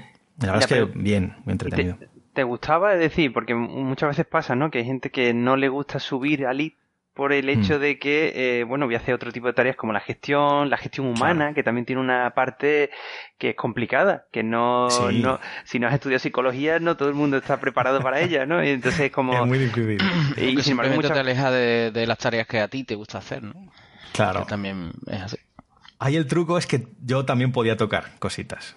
Era el truco. Y sobre todo con, con, con mi, mi diseñador de niveles, diseñadora estrella, que es una máquina, que ahora está en UTAD conmigo dando clase, eh, pues era todo súper fácil. O sea, realmente es que, pues parecía un poco lo de Mercury, el equipo que había era brutal. O sea, mi trabajo era tan sencillo, tío, que yo lo gozaba. O sea, lo, peor realmente era la parte que teníamos que hablar con la gente de París. Pero lo que era el, diseñar el estudio, el, a alto nivel, el tomar las decisiones, el hablarlas, el evolucionar, iterar cosas, eh, llegar a conclusiones, y ir desarrollando esos niveles o las nuevas mecánicas, eh, lo de la tienda, las cosas infernales, ¿no? De todo el tema de monetización. Iba solo, iba rodado, tío. Porque los equipos allí eran brutales y estaba todo súper bien coordinado. Y, molaba porque yo podía tocar las cositas también. Yo con estrella y con los niveles ahí, aunque ya hacía el, 95% del curro, pero sí que se podían hacer cositas y tal. Pero lo que era muy, muy, muy desesperante era el, tema de la negociación con Francia. Era muy, muy desesperante. Porque ponían a gente bastante junior allí a lidiar con los proyectos y, no les daba, tío. Aunque ellos eran, realmente decían que eran productores, pero realmente eran como el, el, lead del, del proyecto. Y a veces te decía, no, que me he jugado a tal juego y que hacen esto que mola mucho, que hay que meterlo. Digo, tú estás loco, chiquillo. ¿Qué dices? estos son dos meses de, lo que me estás contando. No, pero esto nos hace falta para el lunes. Digo, no. Y hubo un par de veces que estuve ahí pendiendo de un hilo. Porque me enfrentaba demasiado con los franceses y, no les gustaba. Ellos lo que querían era gente que, que tragara y que sacara el látigo. Y yo no. El equipo lo primero y estuve un poco, un poco de lío ahí. Pero bueno, me, lo, pasé muy bien, muy bien. Bueno, y los juegos creo que no los has mencionado, ¿no? En los que trabajaste. El... ¿Cuál, ¿Cuáles son? ¿En, en Gameloft? En Gameloft, sí. En Gameloft pues empecé con un juego de coches que se canceló y luego eh, Nova, que era pues una franquicia que ellos tenían, que es un shooter, que la querían ahí hacer un reboot en, en HD entre comillas, porque tampoco era HD. Era como un HD, pero low, low el Nova ya había salido, digamos, hacía unos años, ¿no? Sí, había salido el Nova y el 2 y el 3. Y el 3 era un pepinillo. Y nosotros es que era como una, en nuestro equipo era como una especie de cosa rara, ¿vale? Nosotros hacíamos como juegos molones para los móviles estándar, ¿vale? O sea, era como el mejor juego que te puedas echar a la cara, pero si tu móvil es regulero. ¿Ah, y claro, era una pasada porque teníamos prácticamente todo el mercado para nosotros. O sea, no éramos como lo típico. O sea, también en Gameloft es triple A para iPhone pepino, que en todas las presentaciones de iPhone sale un juego de, de, Gameloft. Además, suele salir el Asphalt, porque es una pasada. ¿vale? La en Barcelona y es una pasada. Y, nosotros era como intentar coger el siguiente trocito de la, del pastel, que era pues los juegos de, de medio bajo nivel. ¿vale? Los de bajo bajo, que el equipo se llamaba Java, imagínate, los juegos de Java que llamaban que solían, ser 2D y tal, pero que estaban muy guapos. Y nosotros que hacíamos como algo ahí entre medias, dependiendo del móvil que tuvieras, lo veías mejor o lo veías peor. O sea, de ahí un momento ahí de. Un momento ahí tecnológico muy guapo, ¿vale? Eh, te lo generaba ahí on the fly y, estaba muy guay. Y hemos venido hablando hasta ahora de los sitios diferentes en los que has estado, de las herramientas, ¿no? Que usabas de diseño. Sí. ¿Qué herramientas había en GitLove para el diseño? Pues eh, teníamos un editor de ellos, bueno, eh, con el que habían hecho el, Nova y, otro shooter que, estaba, que lo estaba petando en aquel momento, que habían hecho ahí en Rumanía, pero era loquísimo, porque el editor, claro, toda la documentación estaba en rumano y no te enterabas de nada. Funcionaba más o menos bien, ¿vale? Pero era, complicado de usar. Y de hecho, la versión que usábamos no era la última de ellos, que eran los de los juegos Pepino, era la, de, la versión viejilla que ellos tenían cuando, cuando sacaron los juegos anteriores. Y era complicado, o sea, era, petaba muchísimo. Pero bueno, y, bueno, y luego, claro, yo en mi día a día, pues Excel y, el, el, Jira y Confluence y cosas así. Para el tema de, los, de las tasks Entonces, toda la tecnología se, se, hacía en Rumanía. Por eso Sí, la que usábamos era de allí. Sí, sí, la que usábamos era de allí, tío. Curioso, ¿no? Sí, sí. O sea, luego había cosas que se hacían in-house para todo el tema de, pues cuando lo instalabas y te desempaquetaba y te generaba las texturas, que quiero recordar que se hacían con el Substance, creo recordar, que eran texturas que ocupaban nada y luego dependiendo de tu móvil, pues se hacían en, mayor o menor resolución. Claro. Y, estaba muy guay, claro. Podía ser un juego de, de 50 megas o de 400 si tenías el último teléfono. Sí, sí, sí. Muy currado. ¿Vale? Y estuviste no solo haciendo el Nova, sino también, eh, por lo que hemos investigado, haciendo algunos prototipos que no sé, finalmente nos salieron, pero que trabajaste en varios prototipos, ¿no? Eso fue al final de los tiempos, cuando el estudio estaba ahí también ahí en la cuerda floja eh, y se acababan un poco las, las IPs porque empezaban... Claro, eh, ahí lo que pasaba es que cuando veían que nosotros no éramos rentables, por decirlo así, pues las, todos los updates que ellos llaman, ¿no? El, mantener el, juego en el tiempo, lo sacaban a los estudios a, la India o cosas así. Porque era pues eso, el parchear el juego y sacar contenido, que realmente ellos ya les decíamos cómo se hacía, y ellos era sacar contenido a casco porro, ¿no? Y en ese punto, claro, empezaron a quitarnos las IPs y tal, y, vimos que el estudio se estaba quedando sin, sin, proyectos. Y hubo un momento de, bueno, pues venga, vamos a pichear cositas y tal, y, y, empezamos a hacer pues prototipos de juegos. Nos, nos juntamos como en, como en células también, así pequeñitas, en plan, pues un artista, un diseñador y un programador, y intentábamos hacer prototipos de jueguitos chiquititos. Y intentábamos pichearlo al estudio de Francia y tal, a ver qué les, qué les parecía. Y al final, pues no salió ninguno. Estuvimos ahí, pues no sé si fueron cuatro o cinco meses o algo así, no me acuerdo muy bien, usando Unity, o sea, usaba, usaba, Unity, y no salió, no salió. Y bueno, y entonces a, a los tres añitos ya decides salir del estudio. Sí, ¿Por claro, bueno, ahí nos, hicieron, ¿Por eso? ¿Porque no, no había IPs o...? Nos hicieron un ERE. No, porque el estudio ya no funcionaba. O sea, si, si os acordáis, eh, hubo una época en la que cada, casi cada dos meses eran unas noticias de el estudio de mm, Japón ha cerrado, el estudio de no sé dónde ha cerrado. Y claro, nosotros decíamos, uff, uff, que viene, que viene el coco. que le están dando la IP a Rumanía. y claro, empezaron a quitar las IPs y tal, no sé qué, y hubo un momento en el que ya veías que no había nada. No, no teníamos ningún proyecto. No, y porque pues no éramos rentables, no éramos lo suficientemente rentables. Claro. cobrábamos, o sea, cobrábamos bien. la verdad es que pagaban bastante bien. Mejor, mucho mejor que en, que Mercury.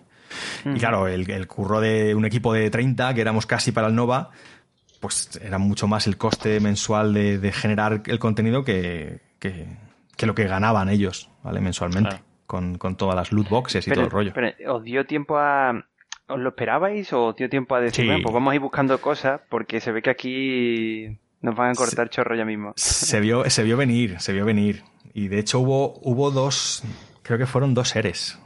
Dos seres. El primero, que fue el que yo, al que yo me acogí, y luego el segundo que ya fue el de cerrar el estudio por completo. Y, y sí lo vimos venir y pues eso, pues cogimos ahí un abogado todos, entre todos, para ver cómo solucionar la papeleta. Y... Pero la verdad es que se portaron muy bien al contrario que en Mercury, en Gameloft se portaron muy bien. Nos pagaron todo lo que nos tenían que pagar, incluso nos dieron como una especie de bonus en plan de I'm sorry, pero te tengo que echar. Que nos dejó locos a todos. Porque ahí es como, tío, entonces, ¿para qué nos haces que nos cojamos un abogado? si al final va a ir todo bien. Y, fue bien, fue bien. Lo que pasa es que fue muy triste, porque claro, pues ahí había también pues igual, pues un equipazo tremendo y, daba mucha penita al tener que irte, pero, pero así fue. Cerraron el estudio y ala. A la calle todos. Cosas que pasan, ¿no? En esas ligas. Sí, exactamente, cosas que pasan. Las transnacionales con estudios en diversos países y diversas líneas de negocio, pues claro. al final se centran en una línea de negocio y eh, los que están en la línea de negocio que van a cerrar, pues... Exacto. No éramos rentables y se acabó. Es así de fácil. Vale, y después, eh, según nuestros datos, aterrizas en Halfbreak. Sí, sí. Eh, pues, pues también fue algo, parecido. móviles. sí, sí, sí, fue algo parecido también con, con Bactery, que también nos conocíamos de, de Piro. Y, no recuerdo muy bien, ahí sí que no me acuerdo muy bien cómo fue, que, que, un día charlando me dijo, oye, ¿qué tal? ¿Por qué no te vienes aquí que tenemos un... Estamos haciendo un proyecto y tal y nos hace falta un diseñador y, y, y para allá que me fui con ellos. Y ahí estuve un tiempito y tenían un proyecto muy chulo mm, que habían empezado a hacer. un multijugador ahí. El Battle Racing Start, ese, ¿no? Exactamente, exactamente. y, y, muy bien, tenían algo inicial, eh, habían empezado a hacer prototipos y tal, y mi idea, o sea, a mí me cogieron para, para darle una vuelta e intentar hacer que, que fuera ahí chulo. curiosamente, ahí ya también entraste como lead de game designer. Sí, bueno, ahí, era un poco más así porque éramos dos. Bueno, éramos tres. y no, ahí realmente no hacía mucha, mucha tarea de lead. Ahí estaba pues un poco de supervisor. Éramos coordinar y realmente ahí también hacía mapas. O sea, ahí era currar a tope. De todo. Lo que pasa es que era como el que. Realmente era como un senior. Mm. Y muy guay, la verdad, ahí haciendo mapas y diseñando cositas curiosas. De las típicas cosas que no te imaginas que tienes que hacer cuando haces un juego. De, vamos a hacer un juego eh, competitivo pues aquí no hace falta cería. Mm, sí que hace falta. Claro. Porque hay que meter bots. Hay que meter bots, pero la gente que no sepa que son bots. Y eso estuvo muy divertido. Esa parte estuvo muy guay. Estuvo muy guay. vale, y aquí lo que pasa es que estás poquito tiempo en Halbry. Sí, Estás- ahí estuve poquito. Pero no sé si es porque el proyecto duró poco o porque te salió algo mejor y decidiste irte. No, ahí, ahí hubo. Tuvimos ahí un, un conflicto. Tuve un conflicto con el, con el jefe de- del tinglao. No con, con Bactery, no, ¿vale? Y tuvimos ahí un problema porque él eh, es bastante estricto con todas las cosas y yo no soy así. O sea, él como que eh, quería que yo, con los chavales con los que estábamos, que eran como los mis juniors, que les diera bastante estopa. Y yo no soy así, ¿vale? Yo soy más de dialogar y de hacer las cosas tranquilamente y no le gustó mi actitud y ya está. Y ahí acabó el, el tema. Cuando acabé el diseño eh, principal del juego, eh, cuando él consideró que ya había acabado el diseño, pues no, me dijo, ya no te, no te queremos más por aquí. Pues nada. Hasta pronto. Buscaban ahí un, un lead con mano dura. Sí, sí, algo así, no sé, eso era, era curioso porque, eh, bueno, no quiero, no quiero hablar mal de, de él, pero sí era, era bastante cañero, o sea, es un- incluso rozando el, el tema bipolar. Y, y había veces que estaba guay y veces que estaba mal y, y complicado, o sea, es, es, es complicado de llevar. Curioso porque... Incluso Bactery, que es un- una balsa de aceite, también hubo momentos que estuvo estresado y con, y con ronchas. O sea, que si conocéis a Bactery, que es madre Sí, mía, sí, pues imagínate. Vale, es curioso porque ahora empiezas una, una fase un poco así, ¿no? De un poco de tercio Love, después te vas a Albry, pero todo era Sí. muy poquito tiempo, ¿no? Sí, sí, sí. Y de hecho, bueno, un termina- poco buscando mi, mi lugar. Terminas Albrecht y ahí hay un espacio de unos seis meses en los que no estabas haciendo nada o estabas... que, que- que- Sí, ahí un poco pues i- intentamos retomar lo de la, la aventurilla indie.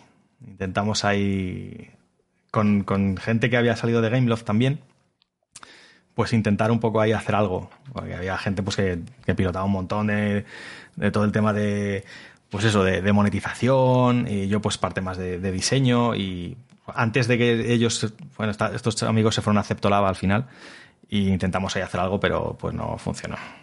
No funcionó. Intentamos ahí buscar financiación y hacer cositas, pero. Nada, es, difícil complicado. esa parte, ¿no? Se ve que tú la has intentado Buah. en varias ocasiones y... Es muy complicado. Porque además estás ahí siempre como, vamos a hacer un jueguillo, tal, y bueno, ¿y quién se encarga de. Bueno, Mauri lo sabe. ¿Quién se encarga de hacer de, hacer de CEO? Tú, no, tú, no, tú, tú, tú primero. no, tú más. Tú un rato, tú un ratito. Que no, que yo quiero hacer el juego, que yo quiero no sé qué. Pero al final lo que pasa, o sea, sin, sin tener a nadie que realmente sepa, pues eso, de, de tema de marketing o de, o de alguien que se encargue de ser el CEO, eh, tema de finanzas, porque claro, éramos todos los developers locos. Claro. Pero allí Claro. no había empresa por ningún lado. Y si no hay forma de hacer una empresa, pues es que te vas a estrellar. Y estuvimos ahí un poco tanteando y tal, pero. Siete años con 3GK y casi pierdo todo lo que habíamos hecho. Por no, Hostia, tío. Claro. por no eh, dar el paso adelante que había que dar. De, de, de ser el CEO y el productor, porque alguien lo tiene que hacer y, y ya está, es que no hay otra. Es que y es además, complicado, tío. ¿eh? creo que creo que Mauri no va, va promulgando por ahí esa idea, ¿no? Entre los indies, ¿no? También eh, los que va teniendo oportunidad de contactar de decirles, oye, que esta figura es súper importante y que necesitamos más figuras así en el, en el país Sin duda. para que Hágase los un estudios... productor en cada equipo. Claro. Ya ves. Sí, sí, sí, sí. Tema producción, tema marketing, tema. Madre mía. Claro, es que claro. es eso. Todos los chavales es como, sí, yo voy a hacer un jueguillo y de repente te dicen, hemos acabado el juego. Pero ¿y alguien lo sabe? No. Está acabado. Pero, tío. Nadie os conoce, tío. Nadie. ¿Y, y qué vais a hacer? ¿Vais a hacer una empresa? No sé, tío, toma mi juego. Vamos a ver. es, muy, es muy Es complicado. muy difícil, sí. muy Bueno, complicado. Pero después de seis meses de parón, eh, te vas a un sitio que se llama TIA o TEA, que es Top Entertainment Agency o algo así. La verdad es que cuando hemos estado Sí. investigando no sabíamos muy bien qué era porque ponía como Ha dicho, que ¿qué es eso? Entraste como lead game designer también, pero parece que la em- era una empresa que ayudaba a estudios, ¿no? A encontrar su Sí, publisher sí, sí. y a encontrar... Eso, he tenido una reunión con ellos esta semana. Ujú. Ah, sí. ¿eh? Anda. Nice. De hecho, a Juan Tamargo lo conocemos de, claro, de exactamente. Piro Studio también, fue compi allí. Exacto. Pues eso fue parecido a lo de todas las otras veces. De... ¿Te llamó un colega? Conozco, conozco a Juan, exactamente. Que había Conocí sido, a Juan imagino, que, que fue productor tuyo, a lo mejor en Piro, quizás. En algún Eh, bueno, no, no, direct- no directamente, pero sí que nos conocimos. Y en una de esas veces de la idea loca de hacer cosas indies, estuve con él y estuvimos charlando a ver cómo montar el, el tinglao y tal. Y esa parte pues no funcionó. Pero bueno, cuando en este momento pues él vio que hacía falta, le hacía falta diseñador, vamos, alguien que supiera mucho y pudiera coordinarle al equipo, pues contactó conmigo.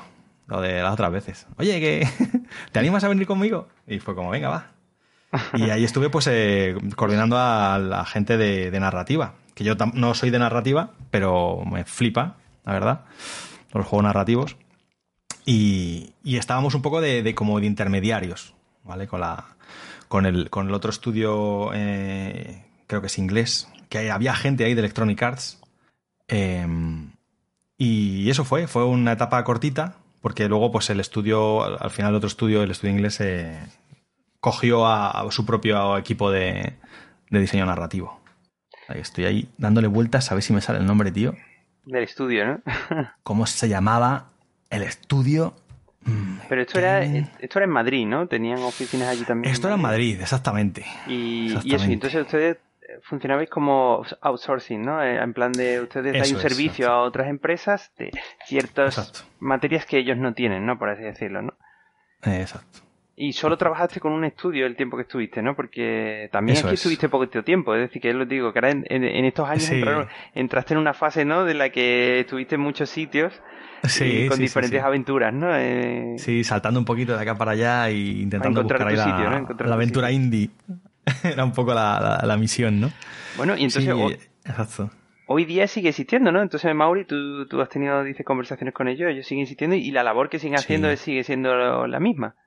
Eh, desarrollo de negocio para estudios que tienen la capacidad de desarrollar, pero no tienen a lo mejor los contactos necesarios como para que les salgan proyectos eh, por encargo, que le den una IP.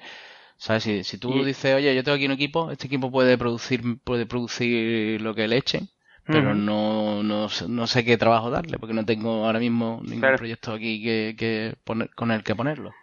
Pues se lo comentas a ellos y ellos te, te localizan a alguien que tenga una IP o a alguien que tenga un juego de una plataforma y haya que portarlo a otra. ¿Y ellos te hacen de publisher o...? No, solo te ponen, en contacto, también con publisher. Con, sí, ponen en contacto a desarrolladores con gente que tenga negocio, que hacen con desarrolladores.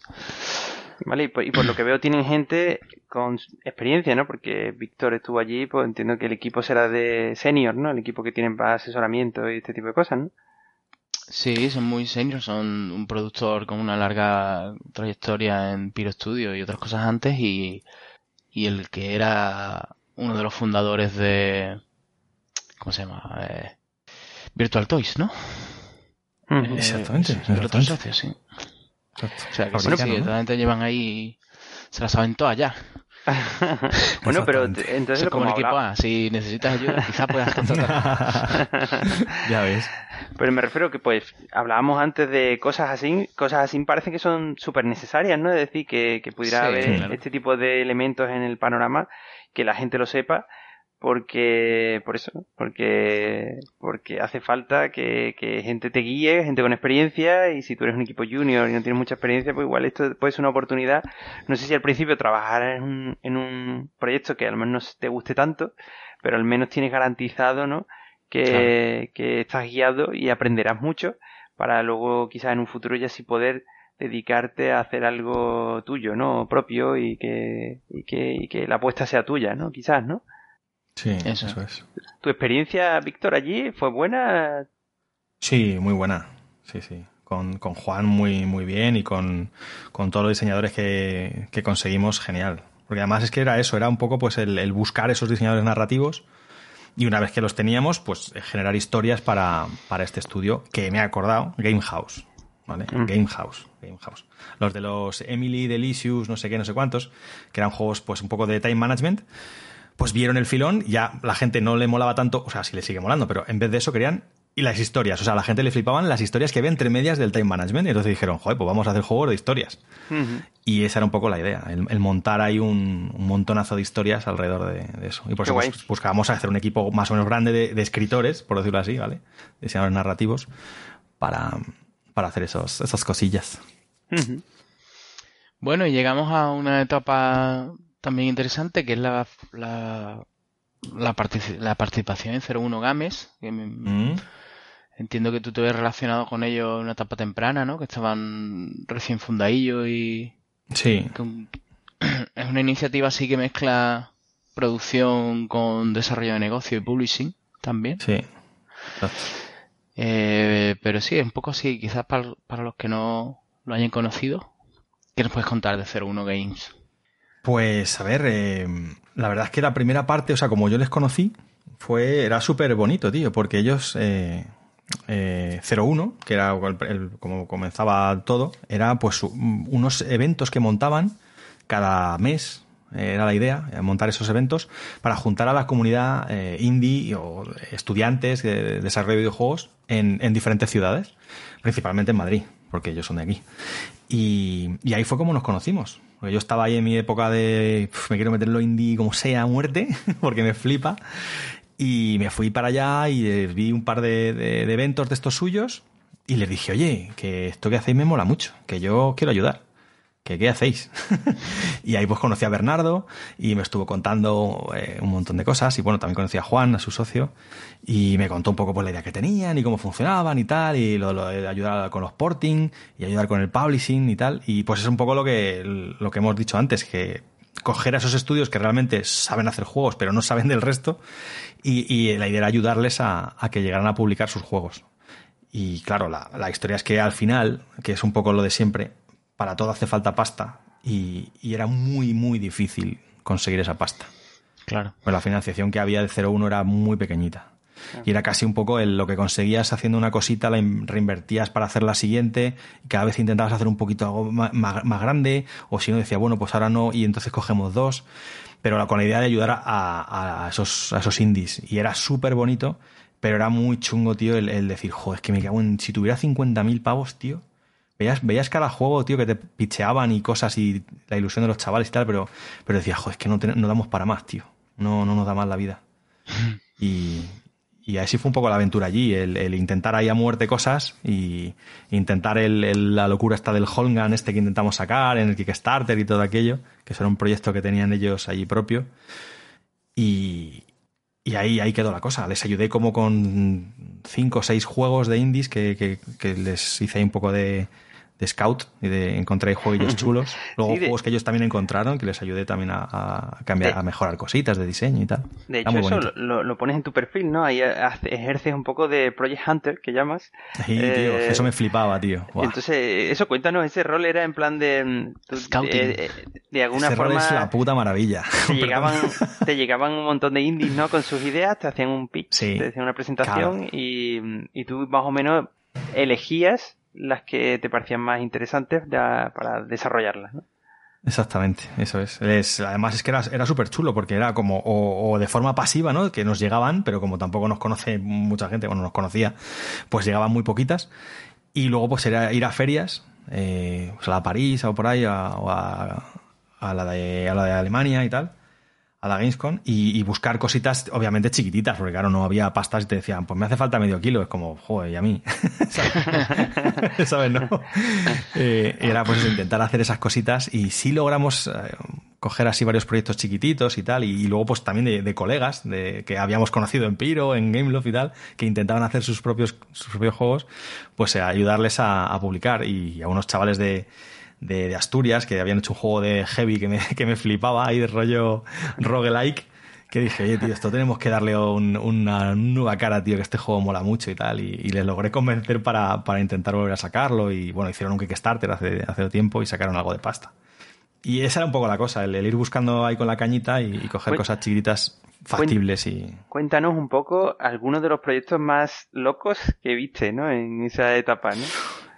Buah, pro proyectos locos. Pues, a ver, de loco, uno que eras como una especie de masa informe, que eras como un bicho que te ibas agarrando a las cosas, ibas navegando por el nivel, que lo he visto que por fin lo han sí, sacado otro publisher. Pero eso es, se parece mucho al Carrion, ¿no? Ese, ¿no? Se parece al Carrion, pero no se llama Carrion, es otro, tiene otro nombre. Es, eh, además está, estaba casi recién sacado en Xbox, creo recordar. Y ese le vimos cuando estaban ahí empezando y estaba muy guay. Y dije, ¿qué es esto, tío? Qué asco daba, daba mucho asco, tío. estaba, muy, estaba muy divertido. Claro, cuando sí, dicho... vimos, vimos, como, no sé, 150 o 200 ya, joder, no me acuerdo ni de los nombres ni de. Madre mía. Vimos infinitos, tío. Y bueno, y así, así se parece al Carrion. ¿Y hacíais una labor también de asesoramiento? Por ejemplo, si ves una mala idea, decir, oye, no funciona esta idea por esto o tal, intentar mejorar en estas cosas, aunque nosotros no vamos a poder cogeros la idea, pero por lo menos que sepáis en qué falla o en qué creemos que falla esta idea. Hombre, es que eso era muchísimo curro. Porque claro, no te daba tiempo, o sea, si, si de primeras veías que por presupuesto y por mm, pues cartera, por decirlo así, porque más o menos elegíamos como diferentes juegos, no, no cogíamos siempre del mismo tipo, era como que cogías mm. pues un, un, simulador, no sé qué, uno de acción, ta, ta, Si veías que te encajaba y tal, entonces sí que ya, y llegabas a un acuerdo con ellos, pues entonces ya sí que le pegabas un poco de, un poco más de feedback. Pero si no era un poco, pues en plan rápido, pero claro, tampoco te quieres meter en su, pues, su idea, ¿sabes? A veces sí le decías, pues como no lo has picheado, pues ten, más cuidado con esto, porque entonces esto no se entiende mucho tal. Pero bueno, tenían un poco la suerte, entre comillas, de que como yo soy un poco fricazo, pues más o menos todo lo que me picheaban, todas las referencias las entendía. Porque claro, decía, esto se lo cuentas a alguien de marketing y se va a quedar con una cara de, ¿what? ¿Qué me estás contando, no? Pero, pero es que era muy. Eso es mucho, mucho curro. El meterles ahí el feedback. Sí, sí, sí. Bueno, y ahora como un punto de inflexión antes de, la etapa eh, final en la que repasaremos un poco dónde estás ahora mismo. Em, eso, comentarte que antes nos has comentado que has trabajado desde eh, shooters, eh, estrategia, hack and slash. Es decir, ¿cuál es el género que más te gusta diseñar? O sea, que tú dices, ostras, yo, oh. donde los proyectos en los que más lo he disfrutado a lo mejor me vuelves a decir el, PC fútbol, pero me refiero a que los que tú más has disfrutado, ¿no? Que tú digas, o sea, a mí me encanta mucho esto y sin embargo en la parte de diseño hay parte que al menos antes has comentado que al menos no te gustaba tanto, que es las mecánicas de monetización de sistemas móviles y ese tipo de cosas, ¿no? eso no, tío. Cuéntanos un poco qué es lo que más eso te gusta. no, tío. Eso no, porque vas al infierno. pues a ver, eh, realmente, como lo de la cabra tira al monte, ¿no? yo soy bastante de shooter, o sea, de first person. O sea, no tiene por qué ser shooter, pero sí el rollo de primera persona, tercera persona, de inmersión, de ver ahí el personaje, de un entorno 3D, más o menos y tal, eso sí que es lo que más me flipa. Es curioso. Es curioso porque mm. digo, bueno, mire que hay shooters y que no has dicho que tu juego mítico favorito era un shooter. es que es el no, con escopeta. El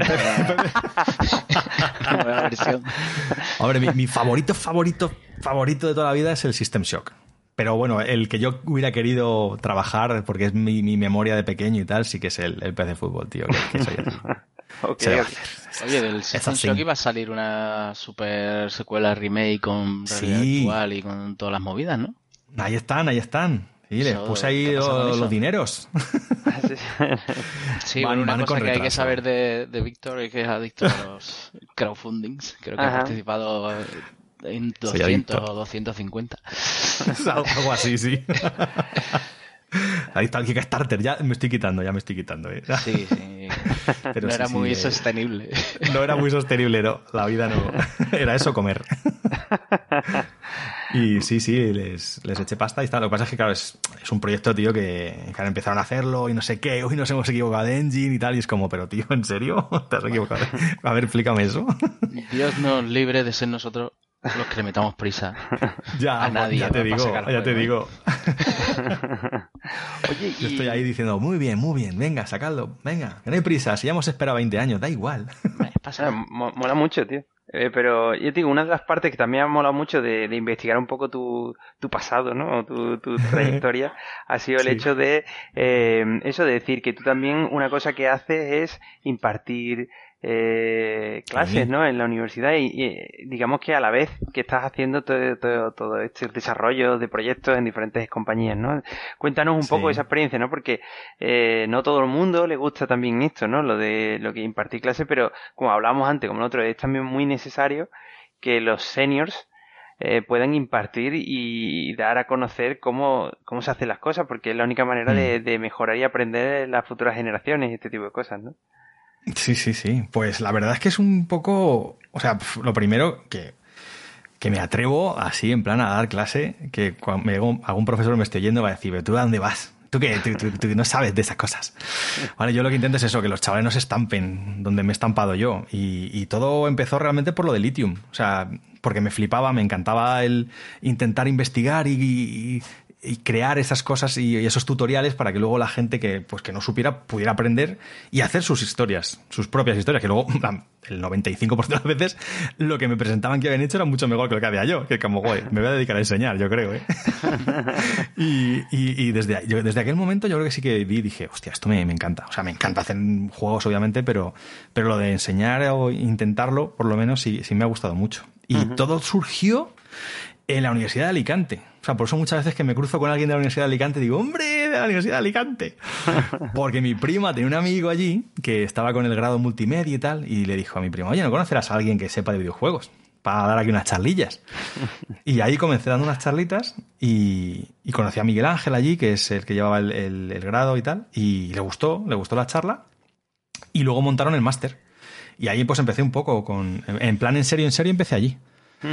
Bueno, curiosamente. Y ahí todo fue uh, la bola. eso porque has estado en la Universidad de Alicante, la Complutense de Madrid y en la UTAP, ¿no? que estás ahora, ¿no? Eso Que digo que curiosamente puede ser el diseño, y corrígeme si me equivoco, ¿no? Pero el diseño puede ser uno de los roles dentro del desarrollo de videojuegos que, que más tiene que ser hacia afuera, ¿no? En el sentido de que tienes que estar hablando siempre con gente, intentando convencer o de, eh, de, de convencer de hmm. ideas que tú, que tú estás añadiendo. Entonces, puede hmm. ser eh, la parte más social de, de, los roles que hay dentro de, del videojuego y que a lo mejor te ayude también a esta parte, ¿no? A la parte de decir, bueno, pues voy a dedicarme a impartir clases. Que a lo mejor hay veces que otras personas, ¿no? En otros roles, de programador o de tal, son más introvertidos y, claro, le cuesta más porque en su día a día no, no suelen ser así, ¿no? Pues sí, la verdad es que Hombre, también depende, depende de, la fase de desarrollo y depende de tu, de tu trabajo en sí. ¿Vale? Por ejemplo, si tienes que comentarle, o sea, tienes que pichear algo al lead o al director de lo que sea, pues ahí sí que tienes quizá de controlar un poco más. Si estás encargado de diseño de niveles o algo un poco más, eh, te voy a decir mecánico, pues quizá hay menos. Pero, pero sí que es cierto que es una de las partes, pero que yo creo que es la más complicada de, de trabajar. ¿No? El, hablar de cara al público o intentar hablar y convencer de tu idea o rebatir algo que no te gusta sin ser borde, ¿vale? O algo que crees que está mal. Es muy difícil, ¿sabes? Porque dices, joder, pero esto es así. Es que esto es así porque yo lo sé, joder. ¿Sabes? Déjame en paz.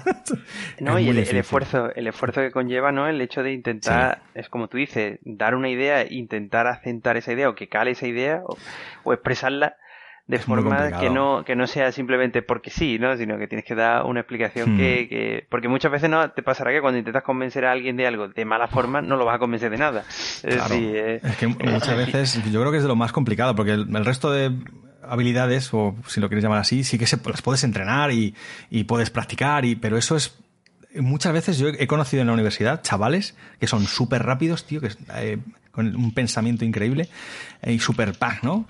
Como, como algunos cómicos de estos de la, del Club de la Comedia, que de repente se les ocurren unas cosas ahí on the fly que tú dices, qué máquina, tío. Este lo va a hacer bien. Pero luego hay otros que se enredan y están ahí que no saben cómo sacar la idea y cómo contarla y, y es muy complicado. Y, y, luego quema muchísimo, porque a nosotros nos pasaba con la gente de, en Gameloft, eh, con la gente de, de París, cada vez que intentabas convencerles de algo o te decían algo que estaba mal y que todo el mundo sabía que estaba mal, menos ellos, pues claro, tenía 23 años el chaval y acaba de salir de tal y le acababa de jugar al Gears of War y quería meter eso. Y era como, a ver, ¿cómo te cuento yo esto mm, sin que te ofendas? Pero no tienes ni puta idea.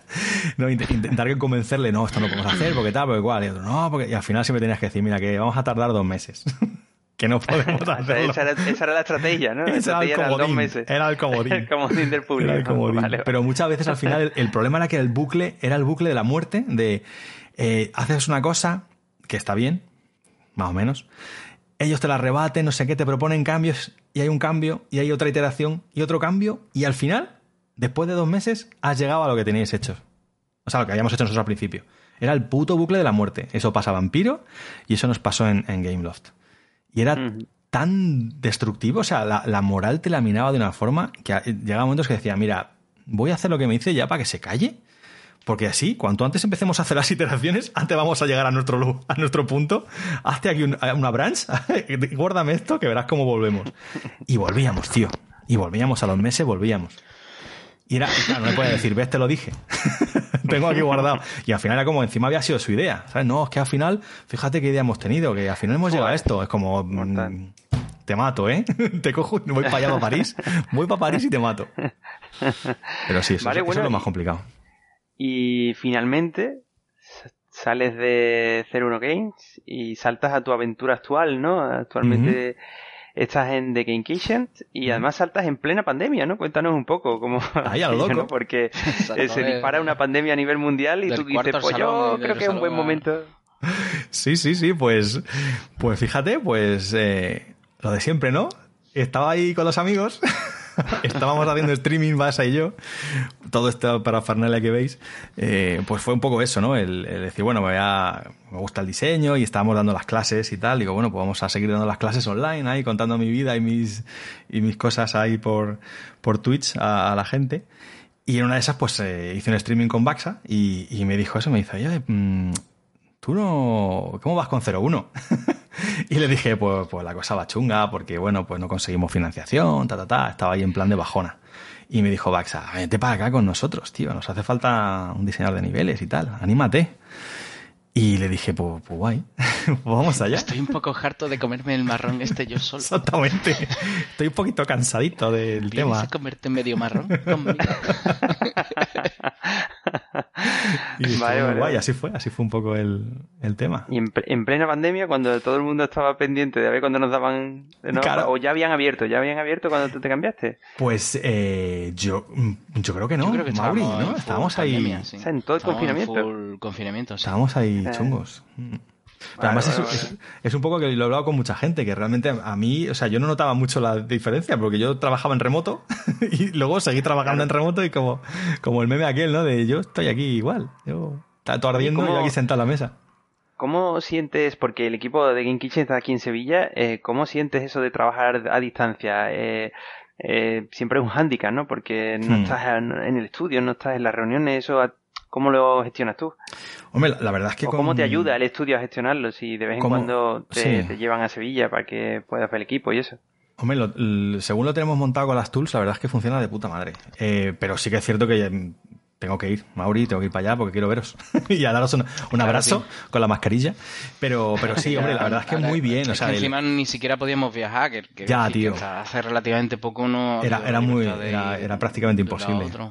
Pero la historia es que bien, o sea, una de las cosas que, yo creo que la, pandemia le ha enseñado a, mucha gente, a muchos estudios, a los que han querido escuchar, sobre todo, es que se puede trabajar muy bien en remoto. O sea, eh, otra cosa es que tienes que tener voluntad, pero se puede. O sea, tú puedes contar con el talento de cualquier persona en cualquier parte del mundo porque las herramientas te lo permiten. O sea, prácticamente, o sea, no, no puedo tocar y oler, pero os veo y estáis ahí y estamos comunicados eh, 24 horas en tiempo real. O sea, y, y, tenemos un repositorio y tenemos unas herramientas que eh, prácticamente la única diferencia es que no estamos juntos y no podemos ahí cervecear. Pero es. Quizás mm, hay, hay, un, hay un pequeño detalle ahí en lo que tú dices que, que yo lo conozco, que es el sentido de si estáis en diferentes franjas horarias. Es decir, por suerte ustedes pues estáis en la misma franja horaria y tú puedes trabajar con el equipo. Pero quizás el tema de remoto lo único que complica es cuando tienes a alguien que está en la otra punta del mundo. y entonces él cuando allí es de día, aquí es de noche y tal. Y entonces eso sí creo que complica un poco la parte remota. Exacto, la diferencia horaria. Uno de los dos lados se tiene que adaptar a decir, o tenemos el horario de, allí o el horario de aquí, pero hay que trabajar en unas core hours que se suelen llamar, ¿no? Y en un horario pero por lo demás, sí, es cierto que no solo es que la pandemia, yo creo que si se le puede sacar algo positivo al follón este que ha sido, o que está haciendo, ¿no? Todavía lo tenemos en la pandemia, es eso, ¿no? Es como todas las empresas a nivel mundial se han tenido que adaptar a una cosa que muchas lo veían una locura. Sí, sí, y, poner medios para que eso ocurriera. Y, y luego han sacado unos datos de ello, de decir, oye, pues escúchame, que la gente ha trabajado remoto, muchos de ellos han trabajado muy cómodo porque si tienes familia, la conciliación familiar ayuda muchísimo, ¿no? El que estés en remoto. Sí, y, y, bueno, que, que, como todo tiene sus partes buenas y su parte no tan buenas, pero que hay ciertos empleos, ¿no? Como en el mm. mundo de los videojuegos quizás, que, que es verdad que se pueden hacer muchas cosas remotas. Y de hecho a nivel mundial hay muchos mm, estudios, ¿no? Que las cosas que no son buenas las puedes mitigar, ¿no? Con, claro. modelos mixtos y con otras actividades que... Exacto, sin duda. Sí, yo, yo siempre digo... En Novarama comentaron hace poco en Twitter, comentó este hombre, el CEO de Novarama, que habían llegado a la conclusión de que ellos lo que se, lo, único que echaban de menos de trabajar físicamente en el mismo lado era la cervecita. Así que había hecho una fiesta al mes pagada por el estudio. Ah, qué bueno. Y el resto del tiempo full remoto, 100%. Sí, sí, sí. Lo único que tienes que hacer es trabajar todo el tiempo remoto y ir a la fiesta mensual, a, la salida de parranda mensual. ¿Está correcto? para, para hacer ese networking con los empleados. Sí, sí, sí. Ah, te digo yo. guay con eso? Te digo yo que a los dos días de la fiesta mensual tú ya estás pensando en la nueva y, cuando tú llegas a esa fiesta vas a darlo todo. Ya no es como cuando sales el viernes a las dos, sino que tú ya a esa fiesta vas a darlo todo, ¿no? sí, sí, sí. Sí, es, una opción. Te digo, yo creo que es una de las cosas buenas ¿no? que, ha traído la mm. pandemia es el que mucha gente decía no, pero ahora como ha tenido que ser sí, pues ahora se ha visto qué ha pasado y ha habido lecturas positivas ¿no? también de, forma remota eh, y este tipo de cosas. Vale, bueno, y, estás trabajando en, The Game Kitchen, empiezas allí a trabajar, entiendo, en uno de los DLCs de, de Blasphemous, cuando arrancas en el estudio.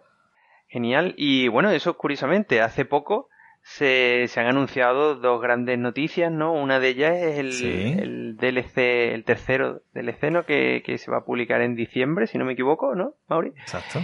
Eh, bueno, ¿qué nos puedes contar del nuevo DLC?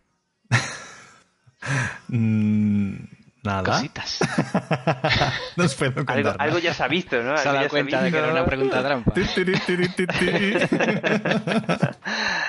no, hombre, quizás te ves intimidado porque está aquí Mauri. ya está ahí, ya está ahí a la puerta de la esquina.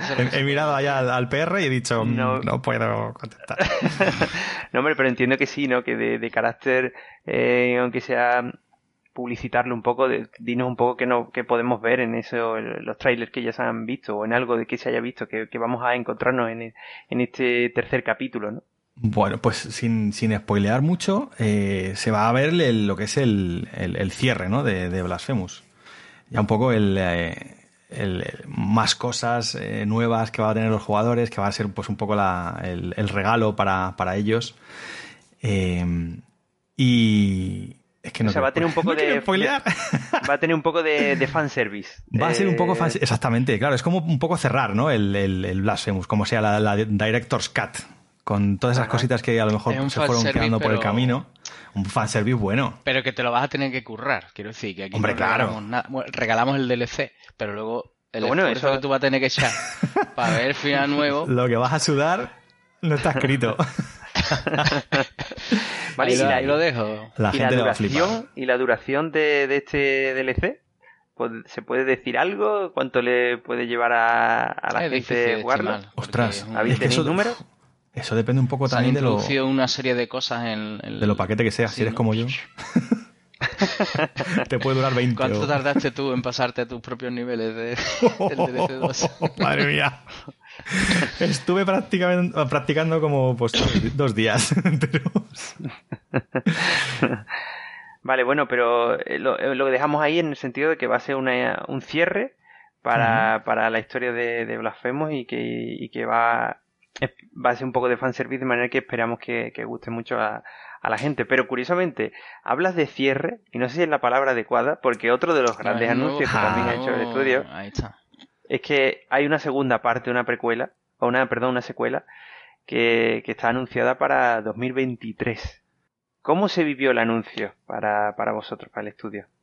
Hombre, fue, vamos, eh, yo lo, lo, lo, viví en remoto y fue una pasada.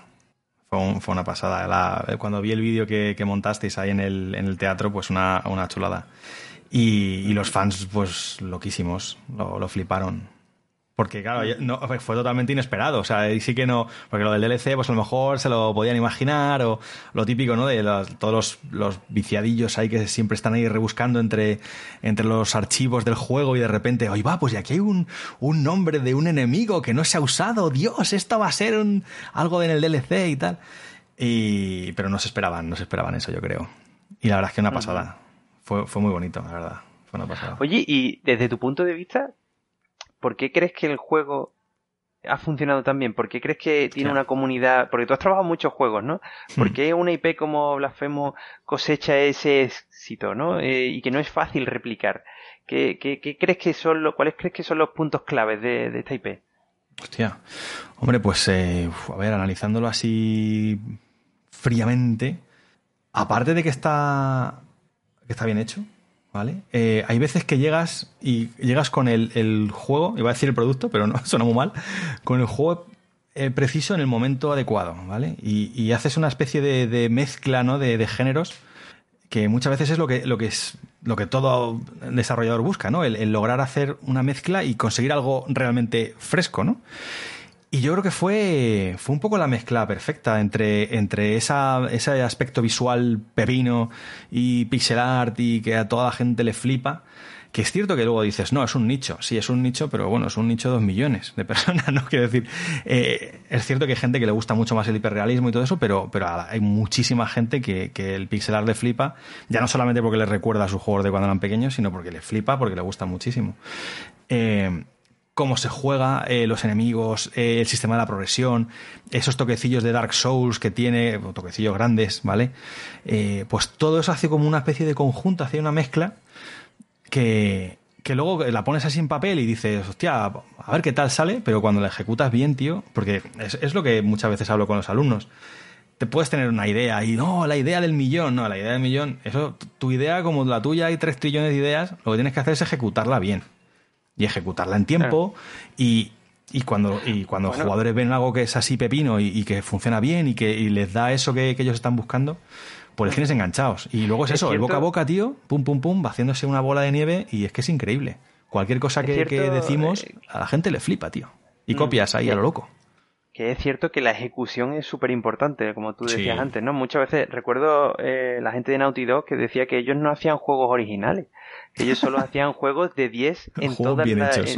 en, en todos los, en todas las áreas, es decir, de 10 en el audio, de 10 en la historia, Sí. de 10 en, en programación, de 10 en diseño de niveles, es decir, que muchas veces a lo mejor no tienes que buscar ser el más En original. recursos humanos le damos un 4, ¿eh? correcto, correcto. Claro, pero- Eso lo sabemos. Pero bueno, eh, me refiero que, que muchas veces eso, ¿no? no solo es tener una idea, que muchas veces uno la protege, ¿no? Como esta es mi idea, que no me la copie Sí, nadie. uh. Pero muchas veces es más cómo se ejecuta ese- esa idea, ¿no? Que, que haya una buena ejecución de, de la idea en, en- en todos los ámbitos, que, que es lo que te atrae, lo que hace que, Sí. que te quedes, ¿no? Que te, te quedes con la idea y quieras jugarla, ¿no? Eso es lo más importante. Y por no spoilear más, ¿qué sensaciones, qué sensaciones tiene el equipo respecto a, al Blasphemous 2? ¿Qué sensaciones tenéis? Yo creo que son buenas. Yo creo que, que las sensaciones es de, de algo que a los fans les va a gustar, pero mm, novedoso. Y, a- y yo creo que es una, es una pasada el conseguir. Además, es eso, que con el equipo tío y con cabeza que tiene unas ideas increíbles y uf, loquísimas que se va sacando ahí, que, que dice, vamos a meterlas todas, vamos a meterlas cabeza, todas. ¿no? Enrique Cabeza, que es una máquina. hace las cosas con cabeza. ¿no? Hace las cosas con cabeza, ya te digo. Y muchas veces eso es como hay que frenarse, tío, porque es que meterías todo. Y, pero yo creo que la sensación es muy buena, tío. Es muy buena. Y que, y que yo creo que a, a la gente le va a flipar. Cuando lo vea le va a encantar. Pues eh, lo dejamos ahí ya porque Mauri me mira con mirada... O sea, Está ahí. Mi mirada incisiva está atravesando la webcam. y- vale, vale, vale. Pues Bueno, eh, pues vamos a afrontar el cierre del episodio de hoy, por desgracia, con la clásica pregunta de cierre Oh, Dios. que versa sobre Oh my god. eh, sobre el estado actual de la industria española, ¿no? Porque, Oh. porque bueno, quizás no tengamos tantos estudios AAA como otros países o eh, en qué estado está un poco la cosa. ¿Cómo lo ves? ¿Cómo ves el desarrollo en España? A ver. Oh my god. Pues bueno, mi sensación, eh, más o menos, ¿vale? Sin, sin estar muy ahí metido en el meollo de, de Aeve y esas cosas, ¿vale? Es buena. O sea, eh, mm, la verdad es que toda la gente que conozco, todos los alumnos eh, en la universidad, eh, logran salir, más o menos. No todos, obviamente no, porque no hay sitio para todos, pero la gran mayoría logra salir, logra encontrar trabajo. eh, y casi todos se, se quedan en España. O sea que más o menos la cosa está mejor. Yo creo que mejor que antes, mejor que hace unos años. Aún así, yo creo que sigue faltando sigue faltando mucho, mucho curro. Mucho curro por parte de las administraciones porque hacen falta ayudas, porque sin esas ayudas no vamos a ir a ningún sitio. ¿Vale? O sea, eso es súper, súper, súper necesario. Necesitamos, necesitamos eso. Vale, vale, vale. Y eh, por último, ya la última pregunta, eh, te preguntamos al principio cuál era el sueño en el juego que te gustaría haber participado, ¿no? Eh, ahora sería en tus sueños actuales desde el punto de vista profesional. ¿Cuáles son tus aspiraciones profesionales? Mis aspiraciones. ¿A dónde quieres llegar como level designer? Mis aspiraciones profesionales. Pues, si te soy sincero, estoy muy bien. estoy muy agustico. hubo una época, cuando era joven y flipado, que era como, quiero ser creative director de la movida y no sé qué. Pero mm, la verdad es que, bueno, con el paso del tiempo y las, las prioridades van cambiando, ¿no? Cuando, pues eso, eh, ya tienes tu familia, tienes tus hijos, tienes tu, los papis que se hacen mayores y esas cosas, pues quieres tranquilidad y quieres seguridad, ¿vale? Y, y la verdad es que es eso, realmente es eh, estás en, estar en un trabajo que estés feliz, que estés contento, que te deje tiempo para, para, para ti, para tu familia. Y eso es un poco lo que, lo que quiero, vamos, lo que tengo ahora mismo en el kitchen, lo que, me gustaría mantener, así. O sea, es, así estoy feliz. Pues genial, ya te digo, nos, alegramos que ya hayas cumplido, ¿no? Eh, estés, este también, ¿no? Y, que, y que sigas así, hombre, claro que sí. Pues espero que, hayas estado a gusto, Víctor, eh, en el programa. Eh, hemos echado un rato muy, muy entretenido contigo, la verdad que ha sido apasionante. Está súper guay, eh, todas las historias que cuentas. Y bueno, pues en principio recordar eso a los oyentes que, que nos pueden mandar sus comentarios, sus ideas o sus cosas a hola arroba tecnología.com. Nos pueden encontrar en la web como https tecnología.com en Facebook como La Tecnología y en Twitter como arroba tecnología. Y lo más importante, nos pueden escuchar en iViews, en iBox, perdón, iTunes, YouTube y recientemente hemos estrenado en Spotify, maravilla, y Amazon Music. Es decir, que ya el otro día cuando lo miramos y decíamos, bueno, pues está ahí Becky G y estamos nosotros, es decir, ya en Estáis en todos los lados. Estamos ya en todos sitios que se puede escuchar algo, así que... Ya, si no nos escuchas, ya verdaderamente... Eh, Porque no quieres, exactamente. Vale, bueno, pues, pues nada, lo dicho, hemos estado muy a gusto y nos vemos en el siguiente programa. Un saludo. Muchas gracias, un saludo. Gracias por invitarme. chao. chao. chao.